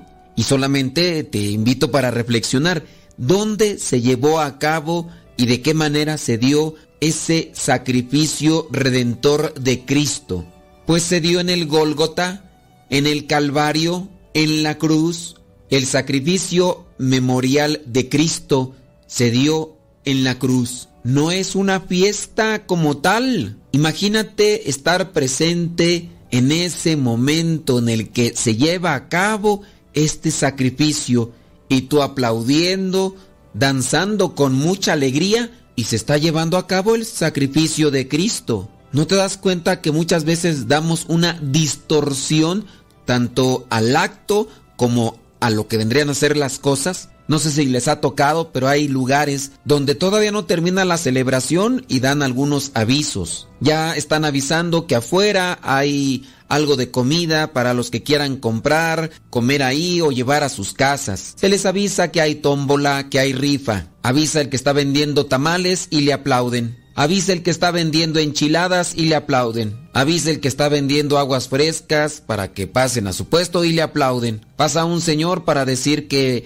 tienen que mover un automóvil porque está tapando el estacionamiento y le aplauden. Hay templos, hay capillas, hay parroquias, donde es más tiempo el de aplausos que el de oración. Y no es que sea malo alabar a Dios con alegría, pero no en ese momento en el que se lleva a cabo el sacrificio memorial de Cristo. Algunos sacerdotes cuando no pasan los de los anuncios para aplaudirles, comienzan a sugerir que hay que aplaudirle al coro, que hay que aplaudirle a los de liturgia, que hay que aplaudirle al vicario, al diácono y a los monaguillos que sirvieron, porque si no hay aplausos, entonces no hay alegría.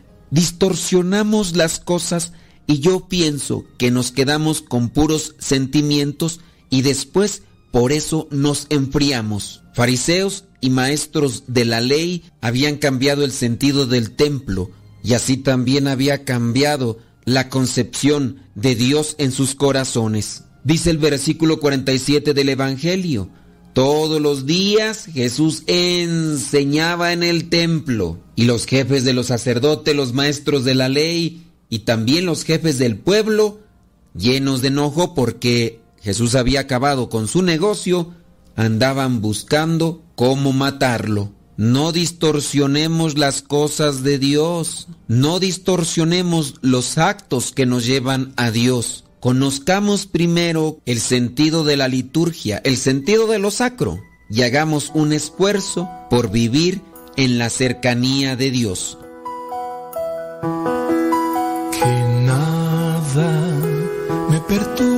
Señor, de tu perfecta paz, de tu bella amistad, de tu infinita protección, de tu inmenso amor y de tu redención. No permitas que los miedos dañen mi confianza, vendrán tempestades. No permitas que la carne manche mi pureza, vendrán huracanes. El mundo es tentación, tú eres salvación. El mundo es confusión, tú eres mi paz, Señor que nada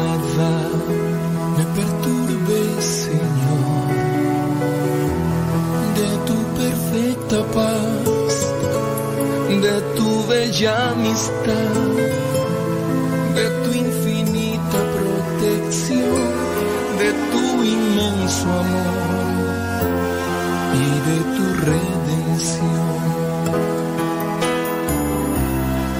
Nos ponemos ante la presencia de Dios para que ilumine nuestros pensamientos, nuestras ideas, y así, de esta manera, nuestras palabras y acciones sean un reflejo de su presencia entre nosotros.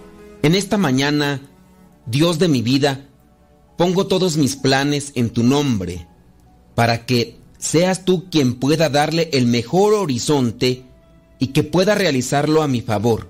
Dios mío, ten en cuenta todas las peticiones que te hago desde mi corazón, porque sé que tú me escuchas y me ayudarás a cumplir mis anhelos. Divino Señor, los rayos del sol caen sobre mi ventana en señal de que un nuevo día ha iniciado. Me pongo en pie y solo puedo darte las gracias, bendito Padre, pues has tenido misericordia de mí, me has cuidado durante la noche y ahora me regalas un nuevo día lleno de oportunidades para cumplir todos mis sueños y mis anhelos. Es de mañana y miro al cielo para darte gracias, amado Señor. Gracias por darme la oportunidad de estar vivo, de despertar junto a las personas que amo y de poder iniciar mi día tomado de tu mano. Aún en el silencio de la mañana que recién se levanta, quiero pedirte que me infundas tu paz para actuar sereno en estos tiempos violentos. Dame fuerza para que el espíritu que habita dentro de mí arda con tu amor. Hoy me dispongo ante ti, mi amado Padre, para encomendarte mi vida y cada una de las actividades que realizaré el día de hoy. Por favor, toma todos mis esfuerzos y úngelos con tu poder. Camina conmigo, Señor, y ayúdame a realizar todas mis obligaciones con entusiasmo, optimismo y pensando en que todo será para una vida mejor. Yo confío en ti, Dios de mi vida, y confío en que tú tomas mi sacrificio, mi trabajo y aquello que te ofrezco con el corazón. Quiero caminar por senderos de dicha, felicidad y mucha prosperidad, amado Padre. Que la abundancia venga a mi vida y a la de mi familia, pues necesitamos de tu bendición.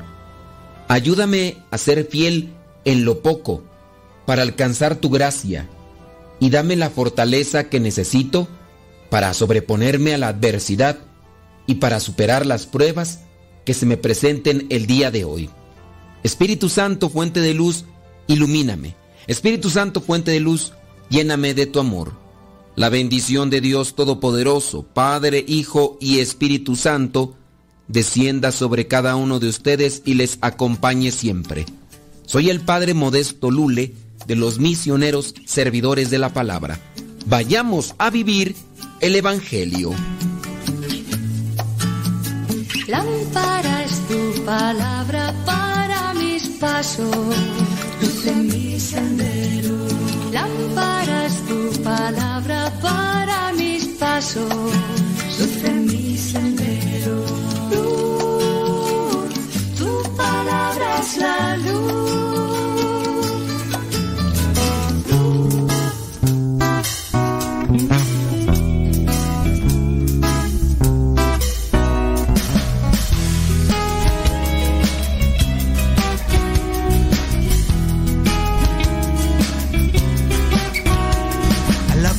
Es entregarte mi ser todos los días, es tener dispuesta el alma servir con amor, agradar a tu corazón, darme a ti tal como soy. Alabarte es más que una canción, oh alabarte, oh alabarte. Es disponerme a tu Espíritu Santo, es dejar que me ilumines con tu paz divinal y poner mi intimidad a la luz de la verdad. Alabarte es mi predilección, oh alabarte, oh alabarte. Ser camino. Con tu amor borra mis miedos de andar comprometido y darte gloria siempre Jesús.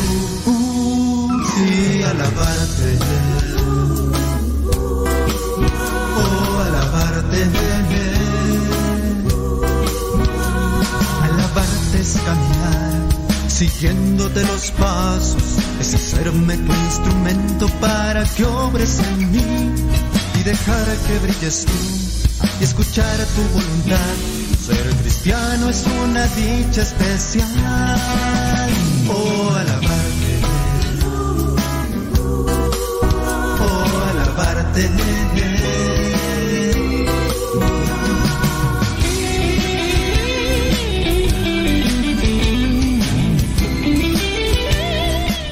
Nueve de la mañana con 50 minutos. Guayumín. Guayum. ¿No, no está Guayumín?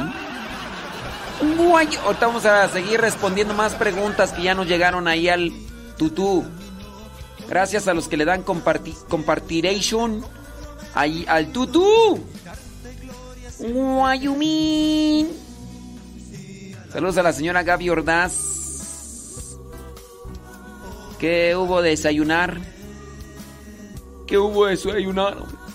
Saludos, dice desde... Ahorita vamos a pasar los saludos a los que nos llegan ahí a- al Telegram, arroba cabina radio sepa. Arroba cabina radio sepa, gracias. Gracias, gracias, gracias. Gracias.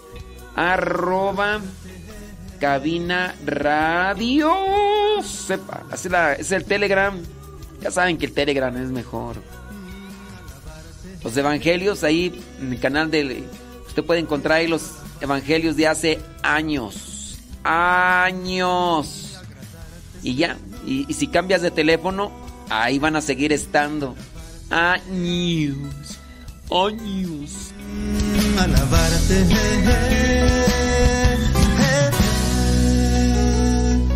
Por siempre,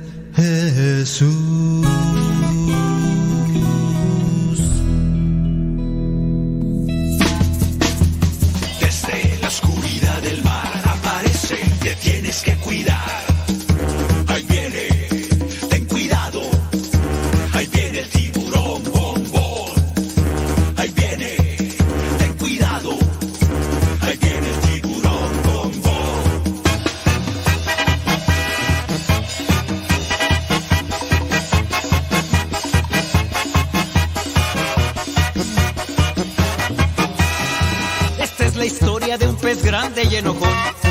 De los malvados él quería ser campeón. A los otros peces perseguía sin razón. No lo querían por ser malo y muy grosero. Pesado y muy sangrón. Pero en el fondo de su pobre corazón, él se sentía triste, solo y sin amor. Hasta que un día conoció la luz de Dios, su perdón y su alegría, su vida transformó.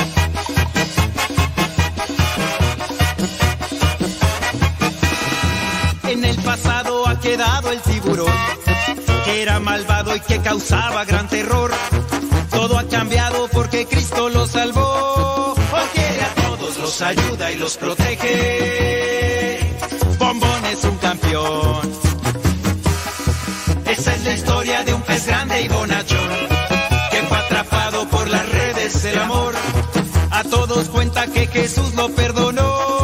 Ahora por todas partes va anunciando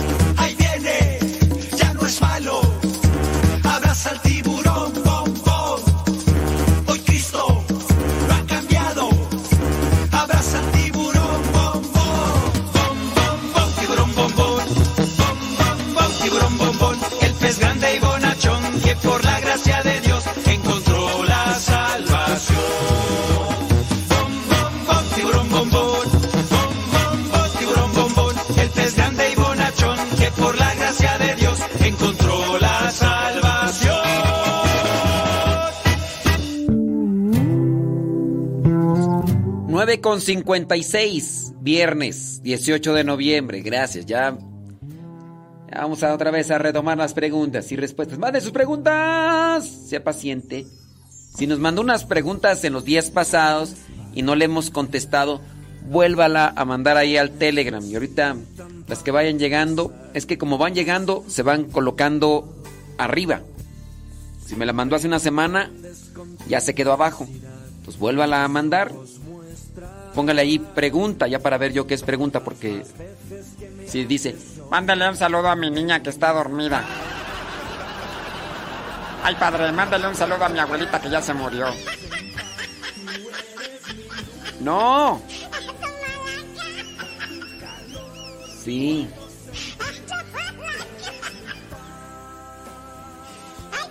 Ahorita, ahorita. Calmantismo. Ahorita, ahorita comenzamos, sí. Mándale un saludo a mi perro. No entiende, pero mándale un saludo. Yo quiero un. No, póngale ahí. Pregunta. Ahí en el Telegram. Ya, sí. Si es que me la mandaron una pregunta y no les contesté, please.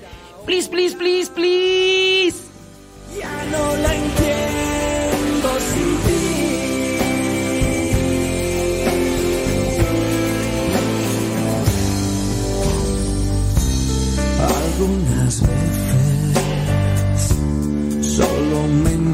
invade la confusión que las ofensas sean barreras de desunión.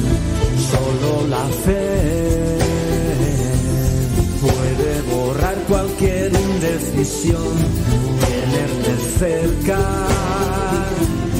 me hace cantar desde el corazón. Tú eres la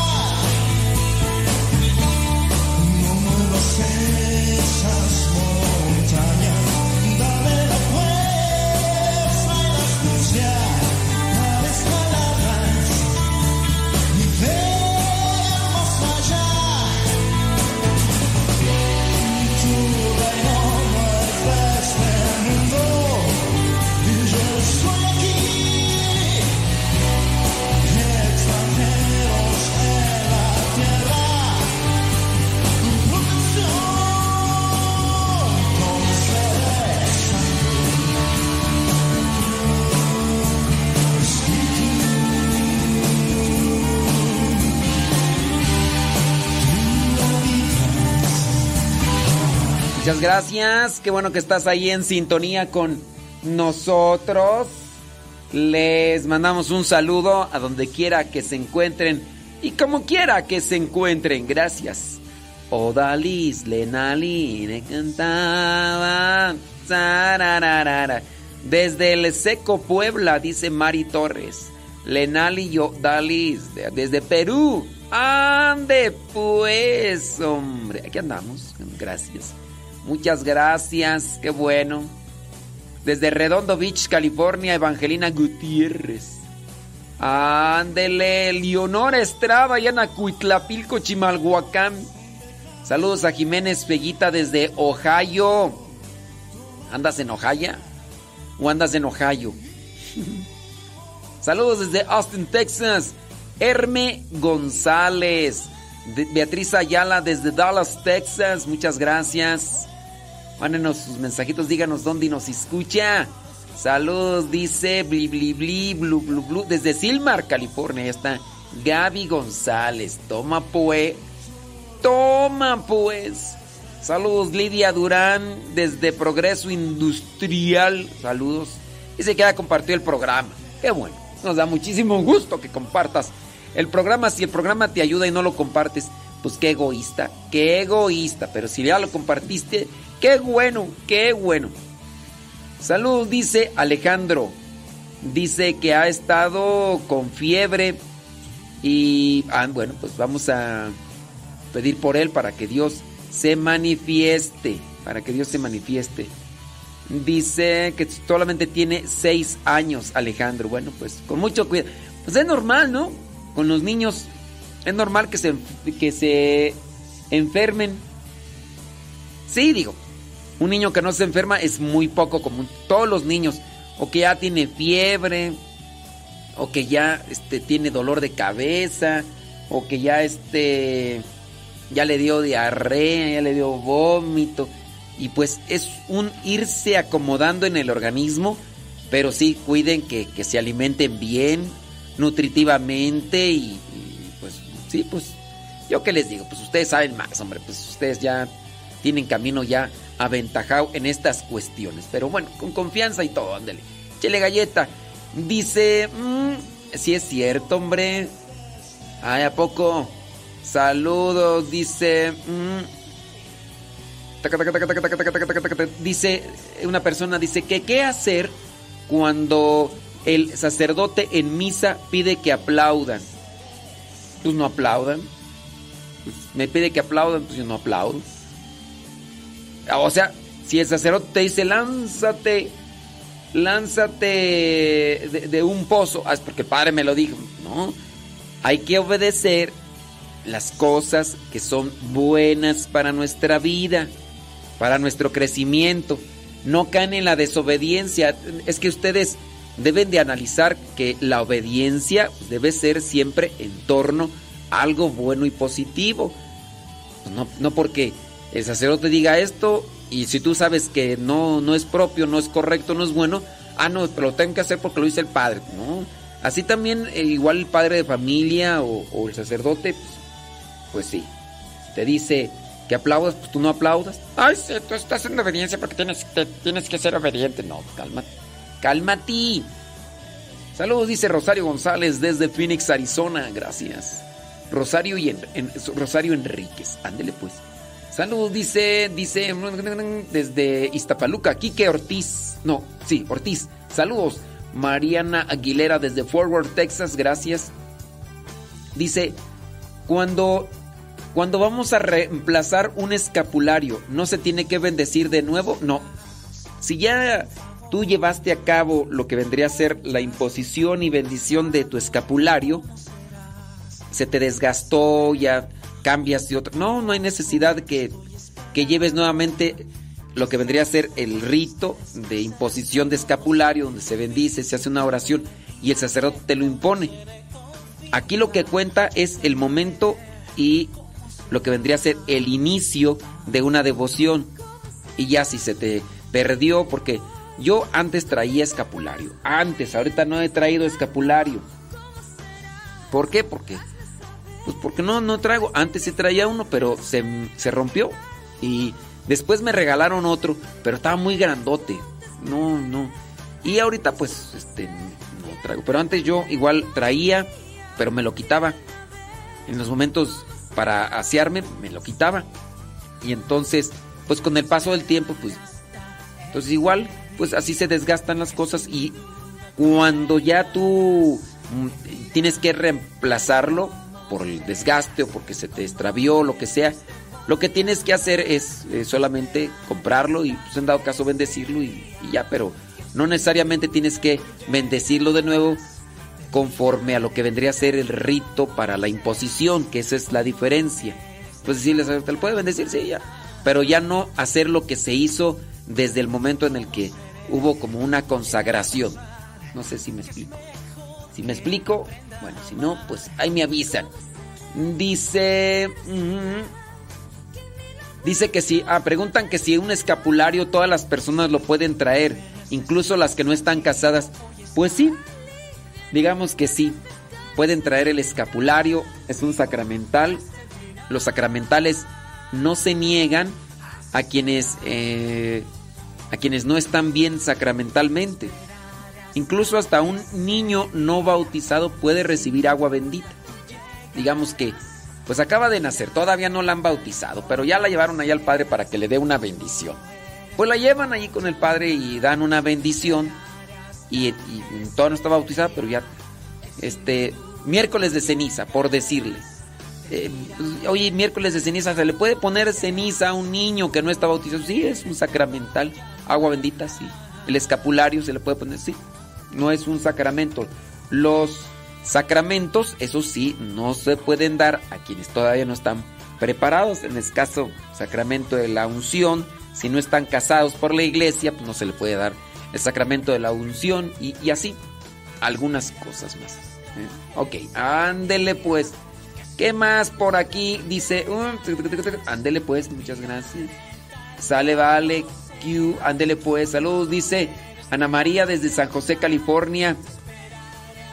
Ajá, ándele pues. ¿Cuál es, ¿Cuál es su pregunta, Ana María? No la entiendo aquí. Sí. Ajá. Ándele pues. Eh, sí, claro. Ándele como no, con todo gusto. Dice, saludos. Ok, muy bien. Dice, ah, ¿a poco no sabía, mira?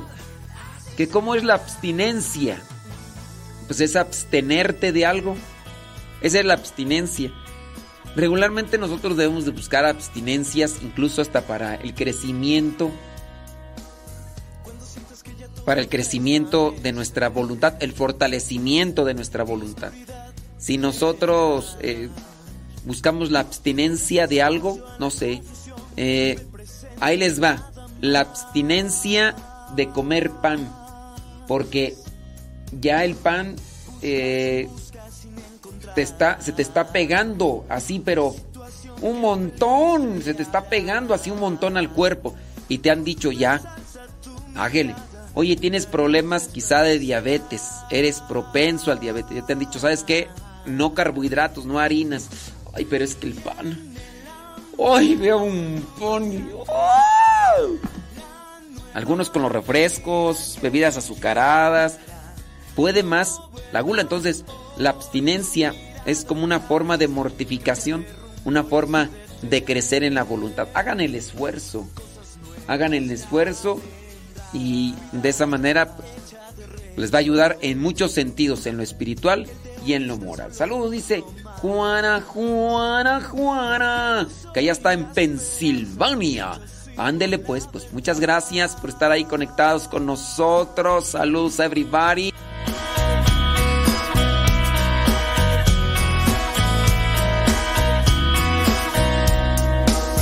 Cuando sientas que ya todo desvanece y la oscuridad quiere entrar. No des espacio a la confusión, vive el presente y nada más.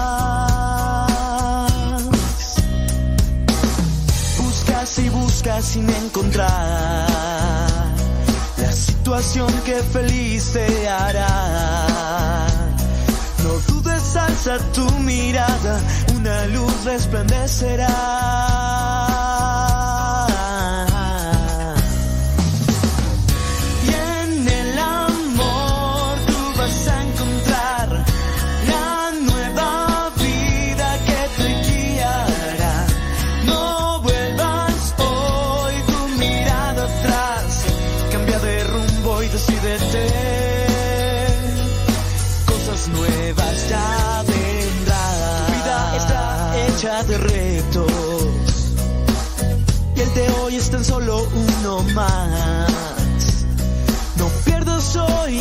esperanza, lucha sí por la verdad.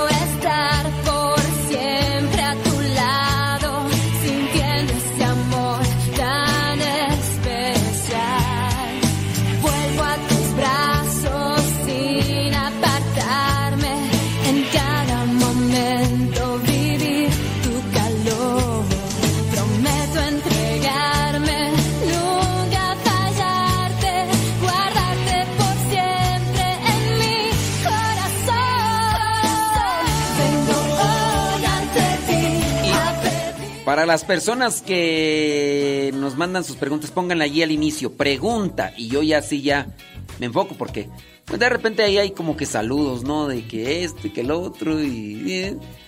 Ándele pues. ¿A poco? Qué bueno. No, pues muchísimo. Saludos a Griselda Plasencia allá en Chicago, Illinois. Muy bien, gracias. Sí, hombre, qué bárbaro. Sí, gracias. ¿Qué dice? Eh, ándele pues, gracias. Saludos, dice Mari Lule desde Garland, Texas. Echándole allá algo a la tripa con Tocho Morocho. Ándele pues, Mari. Ahí dejas algo. Saludos a David Martínez. ¿De dónde David Martínez? Ay, no nos dice. No nos dice. Ah, mira nada más. Mira nada más. Eso, saludos a Hugo, Ugolina Herrera desde California, gracias. Saludos de Pensilvania, Juana Flores. Juana, Juana, Juana. Juana de Juana es. Saludos a mi prima, prima, prima. Allá en la Florida, gracias. También ahí en la Florida está Beatriz Cristóbal. ¿Qué onda, Beatriz? Beatriz. Eh, que, que cómo es, que cómo estoy. Lo que se ve no se pregunta, compadre. Dice Alberto que cómo estoy. Lo que se ve no se pregunta. claro. Estamos más que bien. Estamos bendecidos por Dios. Eh. Dice, ¿cómo se realiza un ayuno? ¿Cómo empieza un ayuno ofrecido cuando uno quiere iniciar? No es mucha ciencia, no es mucho misterio. Solamente en la intención voy a ofrecer este ayuno. Acuérdense que ayuno es no comer. Abstinencia es sí comer, pero otra cosa. A lo mejor no voy a comer carne. Voy a comer verduras, voy a comer cereal, voy a comer otra cosa, pero no voy a comer carne. Es- Esa es abstinencia, eso no es ayuno. A veces se dice, hay que hacer ayuno de palabras, de malas palabras, hay que hacer ayuno de enojos, hay que hacer ayuno de... No, eso es abstinencia, abstenerse. En el conocimiento de la palabra, ahí está el- la situación, ¿no? Entonces, ¿cómo ofrecer el ayuno? Pues más, pues tus oraciones normales y, ya, en el interior, Señor, pues te ofrezco esto. Y ya, o sea, no, no quiere decir, "Ah, entonces no te es válido porque tienes que leer eh, un libro. El libro tiene 500 páginas de pura oración y, y tienes que hacerlo. O sea, a fuerza, si no, no te vale el ayuno. No, pues no. Eso no. Ándeles pues. Bueno, ¿y qué más? Déjame ver quién más pregunta. Pregúnteme. Pregúnteme. Eh, ok, muy bien, qué bueno. Me da mucho gusto. Eso. Sí, miren nada más. Déjame ver por acá las preguntas. Dice una. Manden sí, pónganle pregunta y ya allá abajo sus preguntas. Sí, ya las veo más rápido, ya me enfoco ahí porque por acá hay saludos, hay comentarios y demás. Pero ya cuando veo ahí pregunta y ya. Así como le hace. No voy a decir su nombre, pero acá incluso hasta pone unas como figuritas rojas para verlas más rápido. Dice. Eh, ¿Qué dice tú? No lo entiendo. Dice, si compro una imagen de la Virgen o un crucifijo, ¿es necesario llevarla a bendecir a una iglesia? Pues mira, dentro de lo que es eh, nuestra fe, para tener incluso mayor confianza, podemos hacerlo. No necesariamente. Yo te puedo decir que tengo imágenes religiosas que no están bendecidas y eso que yo puedo bendecirlas, ¿eh? Y eso que yo puedo bendecirlas. Pero no necesariamente. Nosotros cuando acompañamos una imagen con la bendición, pues es porque le vamos a dedicar como que más atención, no a la imagen, sino a lo que produce el hecho de tener esa imagen en nosotros, que tiene que ser fe. Porque hay que también tener cuidado de no anclarnos a la solamente adquisición o posesión de imágenes. Yo puedo decir, tengo una imagen de la Virgen de Guadalupe. Y esa imagen incluso fue tocada, así, la imagen la pegaron a la tilma que está en la basílica. Y ahí de hecho está una firma del canónigo que hizo esto. Y, esa me la regalaron y la tengo allí en mi cuartito. Me ha acompañado desde el día que me la regalaron como una nota característica y especial. Y digo, eso me ayuda para crearme o tratar de plantearme un ambiente más espiritual. Tengo un crucifijo que nunca he bendecido. Ese crucifijo estaba en una misión y ese crucifijo me gustó mucho su figura y todo y me acompaña desde el año 2004, 2003, imagínate. Desde ese tiempo me acompaña en algún momento se despegó porque estaba pegado con em, eh, resistol, se despegó y le amarré con unos y ahí ahorita ya le volví nuevamente a poner el resistol y lo he colocado en, en ahí en el cuartito donde estoy. En el cuartito donde estoy ahí coloqué la imagen de la Virgen y la imagen el, el del Cristo. Y, pero el Cristo no está bendecido por mí y yo no sé si está bendecido por parte de las personas. Entonces, no necesariamente es que tiene por fuerza que estar bendecido. Aunque podría bendecirlo, ¿no? Yo puedo, pero no necesariamente. Claro, si yo dentro de lo que es ya el saber que está bendecido, pues crea en mí un cierto ambiente, una cierta sensación de, de más confianza. No quiere decir que no tenga no confianza, pero pues es un, es un sacramental que nos ayuda. Entonces, eh, no te sientas así como que muy obligada, pero si puedes, claro, pues puede iluminar o puede ayudar más. Dice por acá, saludos, blu, blu, A ver, déjame ver por acá. Muy bien, saludos desde Morelia, Michoacán. Ándele pues, dice Alejandra Merino. Eh, saludos desde Kansas City, dice Ismael Novas. Qué bien. Dice por acá, saludos, eh, Kenia Martínez. No nos dice dónde nos escucha, pero bueno, saludos. Dice, pregunta, si una persona no es católica, ¿se le puede dar la unción de los enfermos? No. No. No, no se le puede dar. Así que eh, solamente la unción es para los que tienen los sacramentos de iniciación. Si tiene sacramentos de iniciación, se le puede dar la unción de los enfermos. Si no tiene sacramentos de, de iniciación, no se le puede dar. Sí. No, no, no probé eso, Ismael. No, no, lo, no lo probé, no sé qué sea. ¿Quién sabe qué será eso? ¿Quién sabe qué? Sí, no. Entonces no se le puede dar el sacramento de la unción de los enfermos, menos a uno que hasta no sea cristiano, ¿no? Pues, pues no, menos. Dice, mm, si, si no es católica, desde... Ah, ya me la había mandado varias veces. La misma pregunta. La misma pregunta. sí, ándele pues. Gracias. Déjame ver si tiene más preguntas porque ya tenía ratillo que no le miraba aquí los mensajes. Lo había escuchado. Ah, ándele pues. Sí. Qué bárbaro. Dice. Oh, mire nada más. Dice, una señora dijo que, que pondrá mariposas en el altar de difuntos. Que porque según ella coincide con la mariposa monarca que llega a México y que la mariposa se lleva el espíritu. Ave María Purísima. ¿Qué cosas, no? Eh, Dios mío santo. Gracias. Ándele, pues bueno, pues ya ahí creo que ya están las preguntas de esta persona que ya tenía ratillo y me las había mandado, mandado y nomás yo así como que nomás de largo. Saludos, dice desde Minnesota, dice Efraín Nieves. Ándele pues, súbale la radio.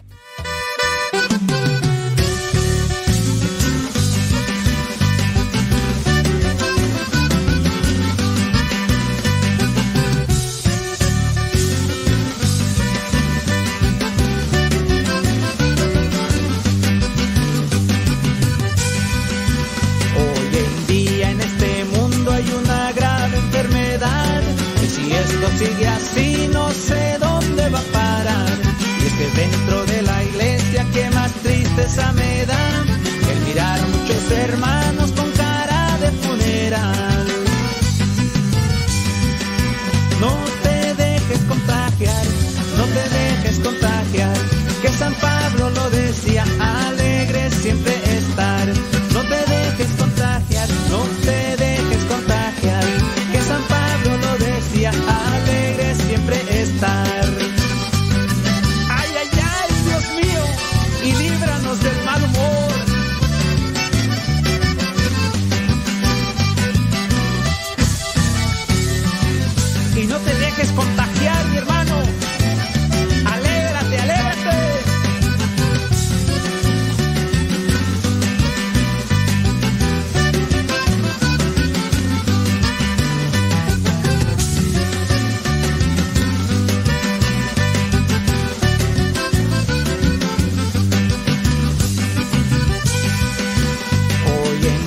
Santo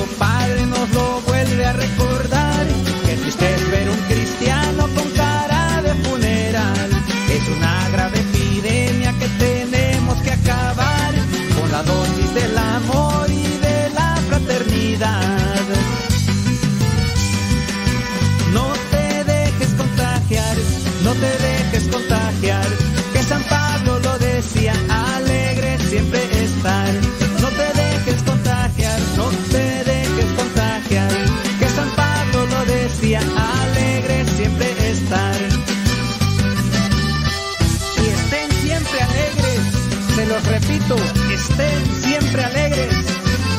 ¡Ánimo!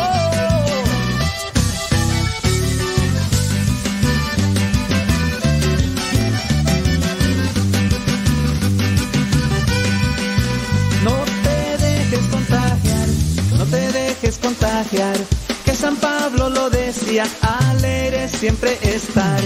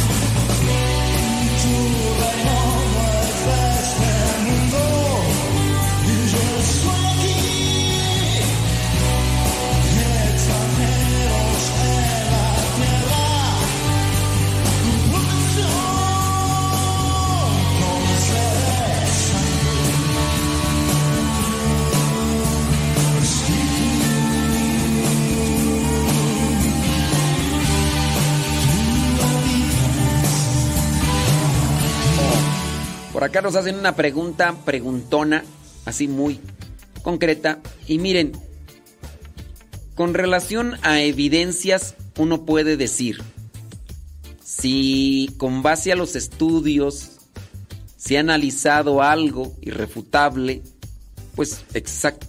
Una persona pregunta, dice que su hijo, que tiene cuántos años? No dice, ah, tiene ocho años.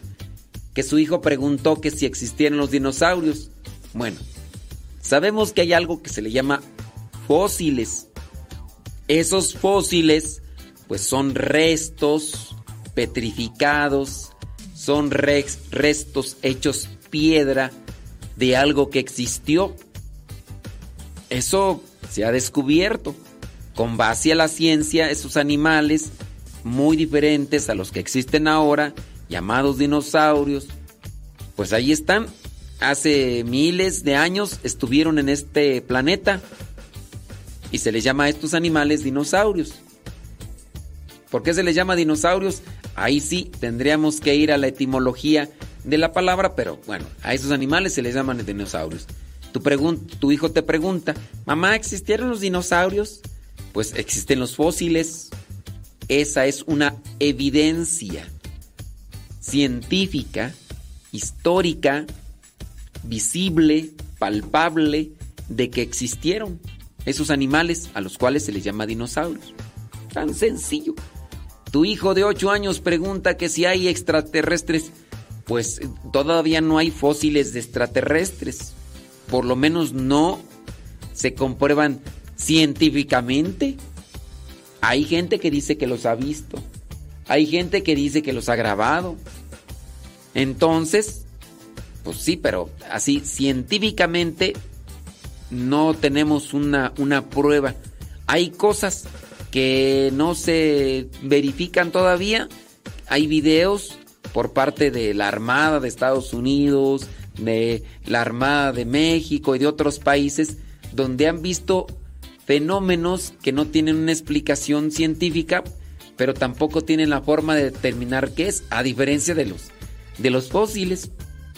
De los fósiles de dinosaurios, ahí están, para estudiarse, para las personas que se dedican a eso, eso. Pero ¿hay alguien que pueda dedicarse a estudiar ahorita a, a un extraterrestre? No, no hay. Entonces, pues, existirán. Pues a lo mejor, a lo mejor existen, pero de comprobarlo, pues no. Y ya tan sencillo, tan sencillo que les pueden responder a sus hijos en, en esas líneas de comprobación. ¿Sale, vale? Ándele pues. Dice por acá, bli, bli, bli, blu, blu, blu. Ándele, muy bien. Ah, qué bueno, me da muchísimo gusto. Ah, no, pues con, con todo. Vámonos con una pregunta por acá que nos están haciendo. Déjame ver. eh, dice, así es, efectivamente. Dice, quiero hacer una pregunta. Eh, ya saben, no diga mi nombre. Sí, ya sé, ya sé, ya sé. Dice que tiene un hijo de 17 años. Dice, nosotros somos activos en el servicio de nuestra iglesia. Qué bueno. Dice, bueno, yo más que mi esposo. Él solo participa en misa y en rezos. El caso es que, dice el hijo de 17 años, dijo que le molesta que lo forcemos a ir a misa o hacer el rosario en familia todos los días, que él quiere vivir su vida y no perder el tiempo en las cosas que no le gustan. Yo le explico el porqué de las cosas, trato de platicarle lo más que puedo, pero parece no ayudar. Aparte que creo que anda en vicios.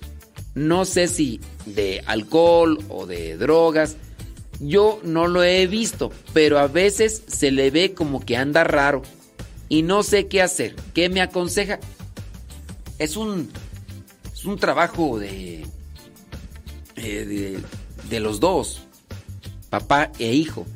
Ese niño o ese adolescente, porque tiene 17 años, necesita más cercanía de ustedes.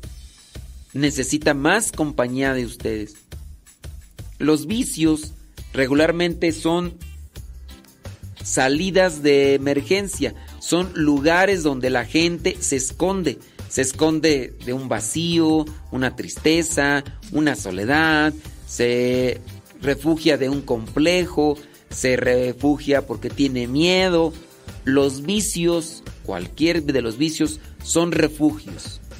Una persona con ansiedad se puede refugiar en las drogas o se puede refugiar en las drogas. No, se puede refugiar en las drogas o se puede refugiar en la comida. Sí, es que estoy pensando ahorita que escuchaba yo a un músico que decía de un estado en la Unión Americana donde el 70% del año es nublado con frío y lluvioso, aunque no me acuerdo cuál es el estado de la Unión Americana. Y daba la nota particular, dice, este estado donde el 70% del año es nublado y con frío, ¿qué hace la mayoría de gente? Busca refugios, refugios donde aislarse. Como no hay actividades que se puedan hacer al aire libre, porque el 70% del año hace frío y, llueve, qué rico, ¿verdad? A algunos no les gusta y a mí... Bueno, pues dice que en la Unión Americana, hablando de Gringolandia, es el país, no, perdón, es el estado, es el estado de donde han salido las mejores bandas de música. Hablando de- de años, ¿no? Hablando de esos años, dice, es donde han salido las bandas de música porque la mayoría de los jóvenes, al no tener una oportunidad por la cuestión del clima, donde se refugian muchos de los jóvenes es en la música. A tal punto dice que con tanta práctica, con tanta con tanto tiempo dedicado a lo de la música, pues logran salir músicos con calidad y por eso es que después llegan a formar estas bandas de música que sobresalen por encima de los demás por su mayor tiempo dedicado a eso.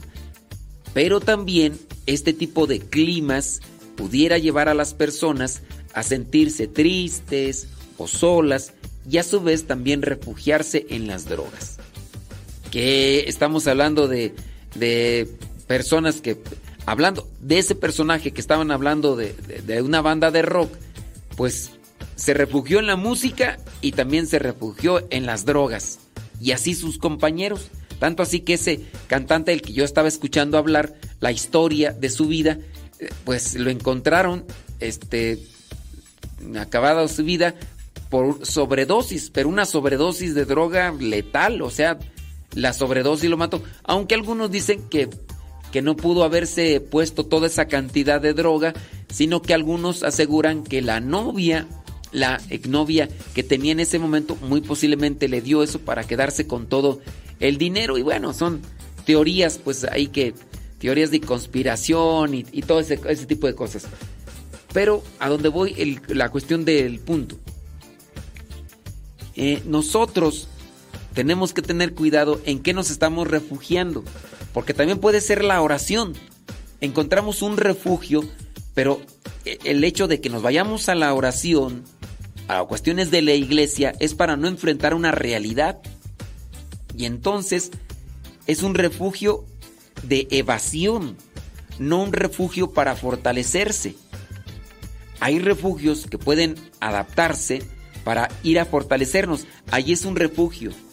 Vas, te alimentas, te, te recuperas y sales. Como estos refugios que existen rumbo al, al- a los volcanes o a las montañas altas. Hablando del Everest o aquí también en, en México, aquí en la montaña del Iztaccíhuatl eh, y el Popocatépetl, están estas montañas que sirven principalmente la de Iztaccíhuatl porque el, Poco- el Popocatépetl está, está eh, constantemente en pequeñas fumarolas, entonces no es para escalar, pero sí el Iztaccíhuatl. Entonces hay esos refugios. Hay una tormenta, te refugias ahí, te cubres, te recuperas y de ahí sales nuevamente a enfrentar el reto de subir hasta la punta de lo que vendría a ser el, el volcán del Iztaccíhuatl, que es un volcán inactivo. Pero si hay personas que buscan refugios para evadir, y en el caso de las drogas, eso podría ser un refugio. Tienen que acercarse más a su hijo para conocer un poquito más o tratar de encontrar la raíz de aquello que lo está llevando a refugiarse si es que, como ustedes dicen, se está refugiando en las drogas. Es un reto, es un desafío, pero tienen que hacerlo por amor y principalmente por su hijo.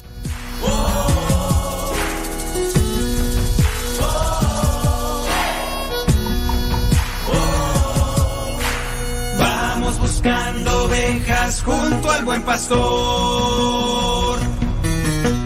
Vamos buscando ovejas junto al buen pastor. Buscando ovejas que no pueden para sanarlas de su mal. Buscando ovejas. No se cansa el buen pastor buscando ovejas y las busca por amor.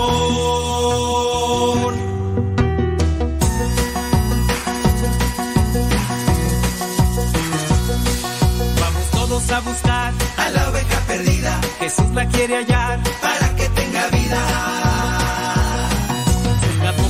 Atrevida del rebaño del pastor. Y ahora sufre malherida. Por estar lejos de Dios.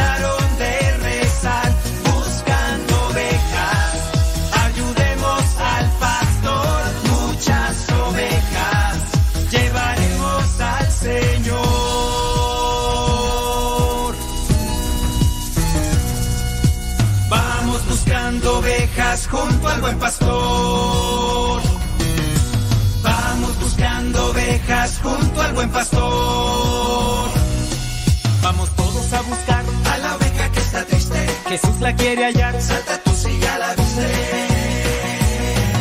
Ella brilla de alegría cuando escucha al buen pastor. Tiene nueva vida porque ella encontró al Señor.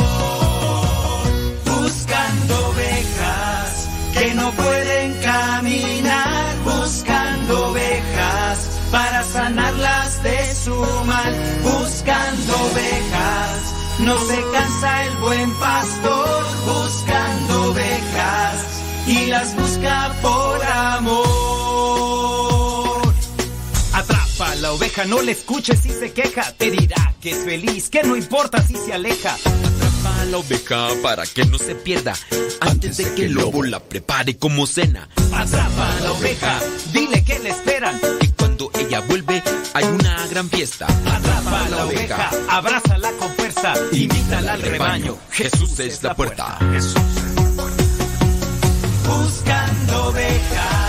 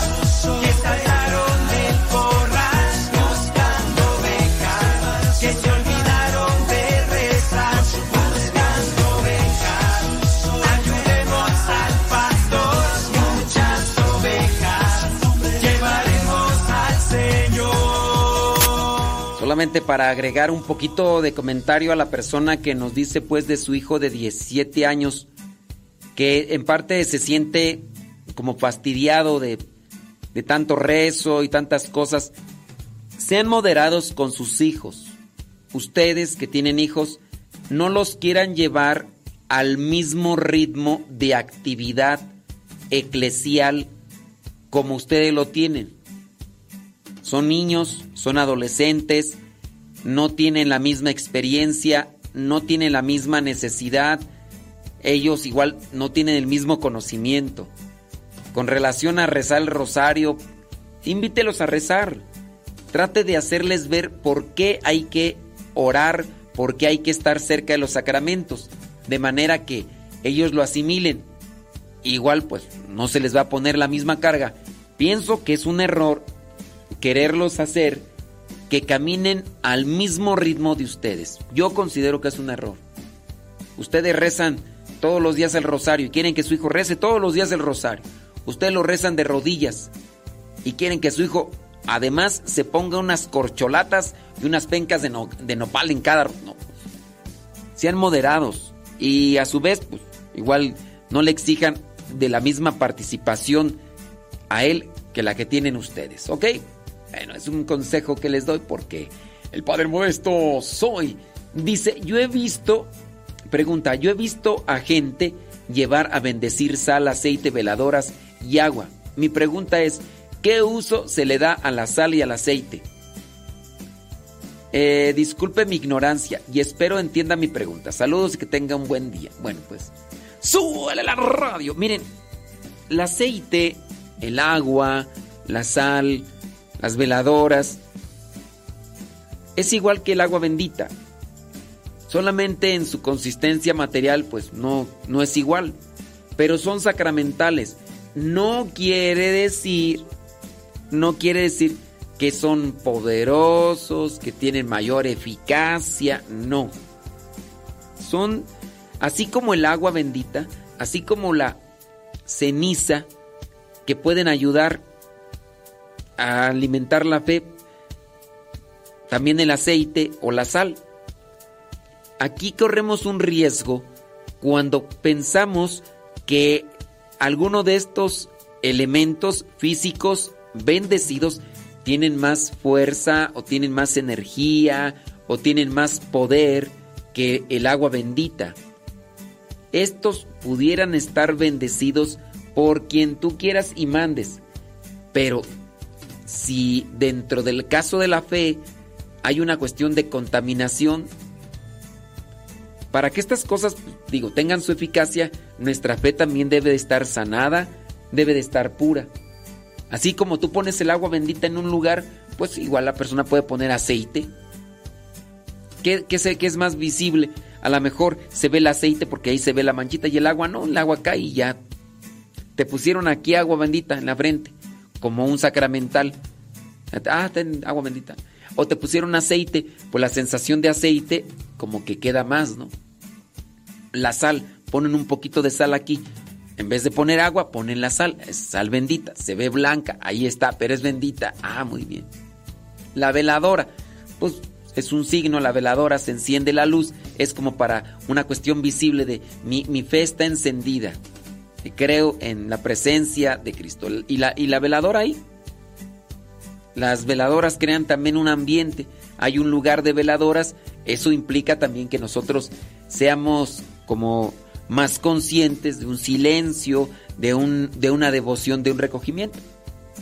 Quien diga, no, es que estas velas son benditas, estas velas son poderosas, eso ya incurre dentro de la línea de la superstición que hay que purificar. Quien me diga que las velas, que el aceite y que eso, que es más poderoso que el, que el, agua bendita, ya ahí hay un desconocimiento y distorsión de la fe. Dice, pregunta, mmm, dice que su hijo le preguntó que si de veras es cierto que la Biblia se habla de Leviatán y que si es un demonio. Sí, en la Biblia hay un Leviatán y se habla como que podríamos buscarlo. Eh, hasta podríamos buscar. Ustedes lo pueden buscar. Hay Biblias, son Biblias de concordancia. Y miren, yo voy a poner ahí, por ejemplo, Leviatán. Aquí en, en esta Biblia de concordancia que está en internet, Leviatán. Y me va a aparecer donde aparece esa palabra. Y chiqui, chiqui, chiqui, ya apareció, mira. Salmo 74, versículo 14. Aplastaste las cabezas del monstruo Leviatán y lo diste por comida a las fieras del desierto. Acuérdense que, que la Biblia utiliza símbolos, figuras, para presentar algo. No necesariamente estamos hablando de los monstruos que nosotros vemos en, en las películas. No necesariamente estamos hablando de ese tipo de fenómenos, sino que podemos hablar de monstruos, de aquello que, que acosa, que perjudica y daña incluso nuestra fe. En este caso, aplastaste a las cabezas del monstruo Leviatán y nos imagina, imaginamos como un monstruo con muchas cabezas, ¿no? Y así, no sé, como un dragón, como con 20 cabezas, caminando. Eso solamente existe en, en la mente, pero es una recreación, se le llama ente intelectual que genera miedo o temor. A veces puede ser una cuestión de, de, pecado que me está llevando a una situación que no. Entonces, con relación al, al, Leviatán, ahí aparece. También aparece en el libro de Job, capítulo 3, versículo 8. Dice, ojalá lo hubiera maldecido los hechiceros que tienen poder sobre Leviatán. Ahí dice Job 3.8. Eh, Job 41.1 también dice, y a Leviatán lo pescarás con un anzuelo, podrás atraerla, atraerle la lengua con una cuerda. Eh, Job 41 versículo 9 dice, con solo ver a Leviatán eh, cualquiera se desmaya de miedo. Eh, ¿Qué más? ¿Dónde más? Salmo 104 versículo 26 Allí navegan los barcos, allí está el leviatán, el monstruo que hiciste para jugar con él. Y hay otros pasajes que de Isaías 27.1. Dice, y ese día el Señor castigará. Pero acuérdense, la Biblia presenta figuras, símbolos. No necesariamente estamos hablando de, de algo así como tal físico, ¿ok? Solamente ahí para la persona que, que está preguntando, ¿ok? Espero que le haya quedado por ahí. Dice... Listo, ahí está la- la pregunta. Déjame ver por acá. Dice, me ayudan mucho sus consejos, gracias. Y... ¿eh? Dice, padre, mm, esta señora no cura con hierbas, cura con agua. A ver, déjame ver qué están hablando por acá. Nosotras como nueras no tenemos que opinar nada. Dice, esta señora no cura con hierbas, cura con agua. Nos da unas botellitas de agua y nos las tenemos que beber cada ocho horas. Y nos dice que nos acostamos a las 10 porque nos viene a curar espiritualmente. ¡Vámonos! Y padre, se siente como si alguien nos agarra y nos mueve, padre. Hoy me pongo a pensar y me da mucho miedo qué es lo que está ahí. Padre, mi, cu- mi concuño dice que no vino a curar a su esposa, o sea, a mi cuñada, y dice que él miró la mujer que viene a curar y dice que está muy fea. Él dice que puede ver algunas cosas y que cuando fue a verla esta señora le dijo que él tiene el don de curar, pero como estaba viendo, viviendo en unión libre, no, podrí- no podía, porque se lo podía llevar esta señora. Dice que va cada ocho días a misa, comulga, porque si no se la lleva, padre, me arrepiento mucho porque no sé, porque no sé qué dejé entrar a mi hogar. Sí, ustedes deben tener mucho cuidado con este tipo de personas que dicen que curan a distancia y todo eso. Porque puede ser que ustedes sin darse cuenta estén dejando entrar o participar en sus vidas a un ente maligno, a un espíritu maligno, a un demonio. Y ustedes quizá a lo mejor por la necesidad, por la necesidad de que tienen de salir de esa enfermedad o situación, así como aquellos que por ejemplo recurren a las mantras o a sobar cierto tipo de imágenes. Mucho cuidado, ¿eh? porque la vida está ahí, la vida espiritual está siempre al acecho de nosotros. Saludos a Kevin Fernie ayer Morelia. ¡Súbale a la radio, Kevin Fernie! ¡Échale ganas, eh!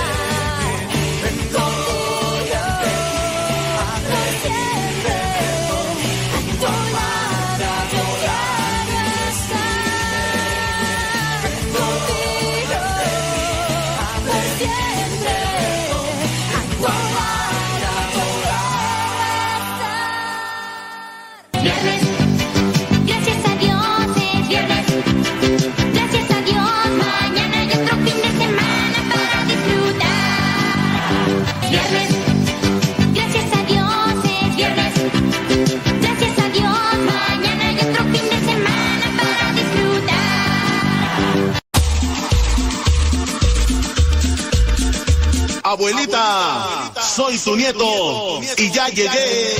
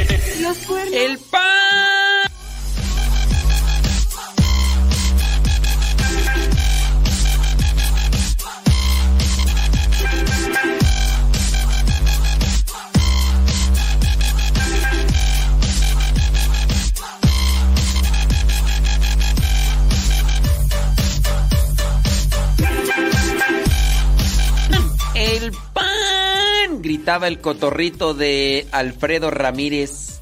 Elsa, el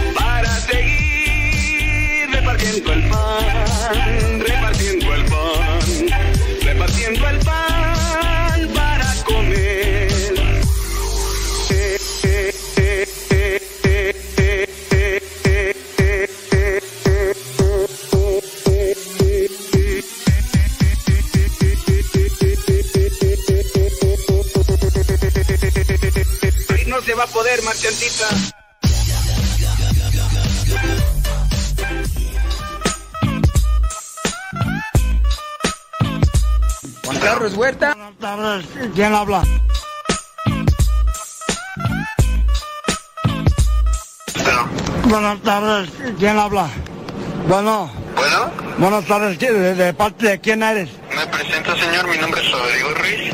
Me comunico con ¿Y, usted. y, y, y tú de quién eres? Hablo por parte de la compañía de Telcel, señor. Me comunico con usted porque su línea fue seleccionada para obtener un paquete de regalo. ¿Cuál, cuál, cuál línea? A la línea en la cual me comunico, señor. Ah, no, mira, fíjate, ahorita no, o ¿qué, qué me andas ofreciendo? Ya, ya no sé ni de dónde me hablan del banco, Ra- no eres, no eres ratero, ¿verdad? Porque me traen bien altos los rateros. No, señor, hablo por parte de la compañía de Telcel. ¿El motivo de mi llamada? Eh. Le comento el motivo de mi llamada es para invitarlo a que forme parte de la compañía. Y no, mira, yo, no, ah, yo no, a mí, a mí no me andes invitando, ¿verdad? Porque ahorita no tengo chance y este fin de semana ya lo tengo ah, ocupado. Fíjate, acá vienen unos parientes del norte y vamos a hacer una, una borrachera y por si gustas en el rancho de mi compadre Isidro, de mi compadre Isidro en las jilguerillas. Ah, entiendo, señor. Sin embargo, también es para que usted genere un gran ahorro en su línea celular. De igual Ahorro, ahorro, mira, nunca ahorro nada desde morrillo y nunca me ha gustado ahorrar. Fíjate que, ¿para qué ahorra uno? ¿Para qué? El dinero no sirve de nada guardado. ¿Para qué ahorra uno? Mejor ir a compramos cosas, cervezas y triques y botines y sacos perrones para andar en caballo como don Antonio Aguilar. Ah, entiendo, señor. Sin embargo, esta es la oportunidad perfecta para que genere su primer ahorro. Usted me comenta. Eh, mira, bueno, sí, sí me, sí, sí me gusta eh, eh, ahorrar y así porque puedo comprarme, ahorita que traigo una yegua ya bien jodida, bien viejita, pero quiero comprarme un caballo alazán, dime cómo le hago para guardar dinero. Señor, precisamente mi llamada es para que usted ahorro y ¿Usted vende, usted vende caballos o por qué precisamente, a ver, ¿dónde te veo pues para tratar el caballo? Porque tengo muchas ganas de comprarlo.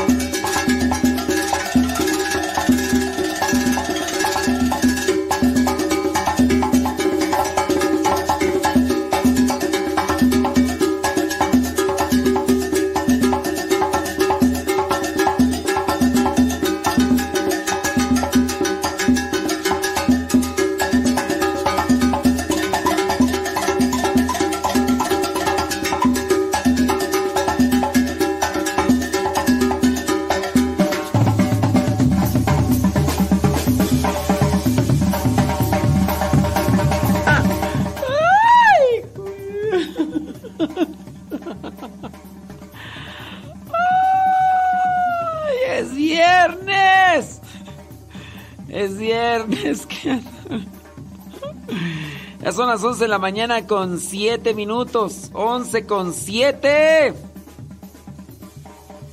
Y pues nos vamos. Nos vamos de Facebook y de YouTube. Sí, para las personas que pues no. Ayer se ayer hubo fallas técnicas allá en la empresa que nos da el servicio de streaming y hosting. ¿Qué es eso? Eh, pues es lo que nos ayuda para estar al aire. Al aire. Sí, es lo que nos ayuda a estar al aire y hay que pagarlo y todo. Y muchos de ustedes nos apoyan, muchos de ustedes. Otros no nos apoyan, pero ojalá y nos apoyen, ¿verdad? Para que podamos seguir adelante. Hay que pagar el internet cada mes. Y pues sí es bastantito porque es un internet no casero. Se le llama comercial y aquí, eh, aquí sí. Por eso nos falla menos el internet. O sea, sí falla, pero a comparación del otro. Y que por sí el otro también era internet bueno. El otro también era internet bueno, pero el servicio no nos lo daban conforme a lo que pagábamos. Y aquí ya. Aquí está mejor. Así que muchas gracias a cada uno de ustedes que colabora y que ayuda eh, económicamente para que podamos seguir adelante. Muchas gracias. Muchas gracias. Gracias, gracias, gracias. Y aquí nosotros trabajando, ya saben. Ahí andamos con el diario misionero, pues compartiéndoles nuestro día a día. Ayer hasta las 11.30 más o menos pudimos ya ahí estar al pie para que se arreglara esto y ya. Que, faltaba que, que no sé qué, que ya nos iban a quitar la aplicación y... ¡Ay! Lo bueno que a la mera hora me dijeron, ¿sabes qué? Ya se, ya, ya se quedó todo. Dije, ay, qué bueno, porque... Y dije, ¿cómo es eso que nos quieren quitar la aplicación y todo? Y no, ya se arregló todo y ya. Bendito sea Dios. Bendito sea Dios. ¡Súbale la radio! David Trejo, 11 de la mañana con 9 minutos. Hoy día 18 de noviembre.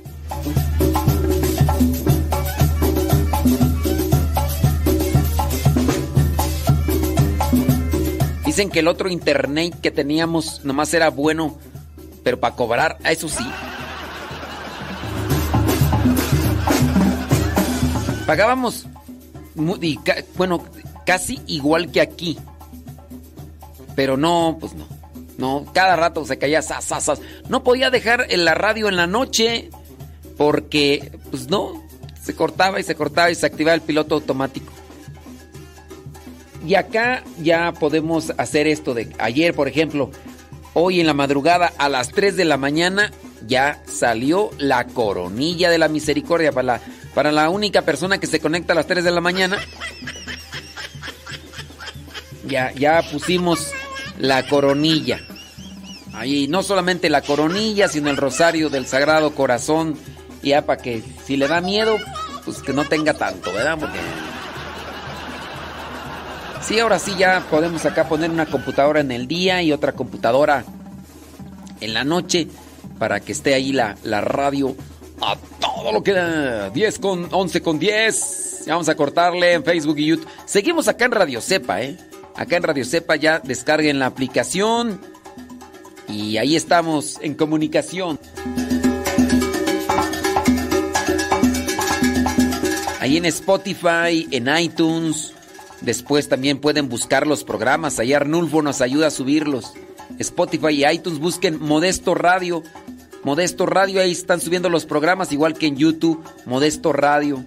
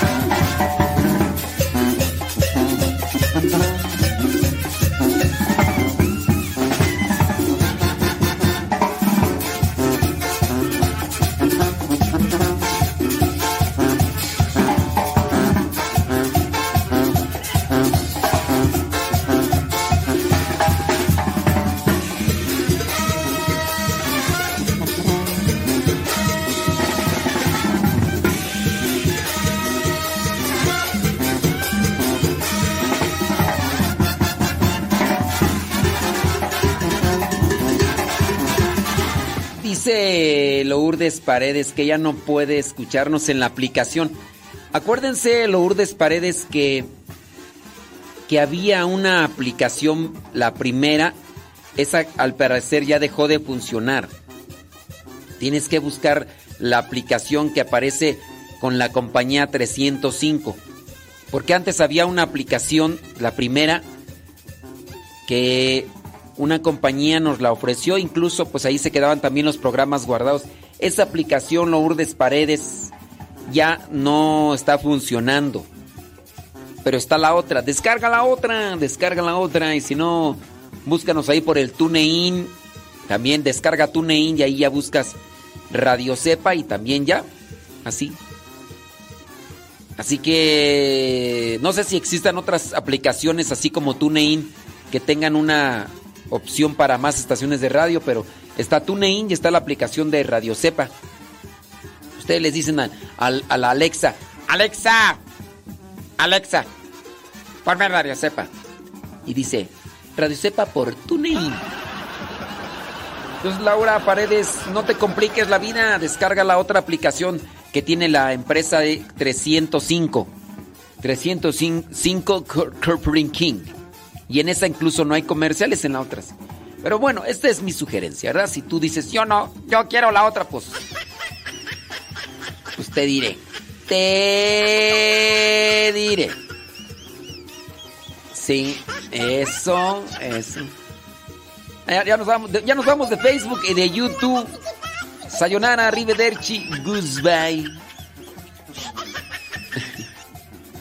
sí. Sayonara, arrivederci, goodbye, los de Facebook y YouTube. Acá nos quedamos en, en Radio Cepa. 11 de la mañana con 15 minutos. Dice, yo tenía la estación por Apple Music. No sirve tan bien. Sí, es que, miren, traten de probarle porque no, no servía. Entonces, supuestamente la actualización en las en, las, en, los paneles del día de ayer tenía que haber servido para eso. Supuestamente. Porque yo, por ejemplo, tengo iTunes en la computadora donde está transmitiéndose por Facebook y YouTube. Yo ahí descargué la, eh, la aplicación de iTunes de Apple y por ahí se está escuchando. Por ahí se está escuchando. Entonces, Supuestamente el miércoles en la noche se dio esa actualización en los paneles de la empresa para que por Apple, por... E incluso hasta estamos por ahí viendo a ver si más adelante por Amazon sale. También Radio Cepa. Pero ahí está, la aplicación. Ustedes ya saben, ya la conocen. Descárguenla y ahí estamos. Ahora sí, de Facebook y de YouTube. Sobres, sobre, sobre, sobre, sobre, sobre, sobre.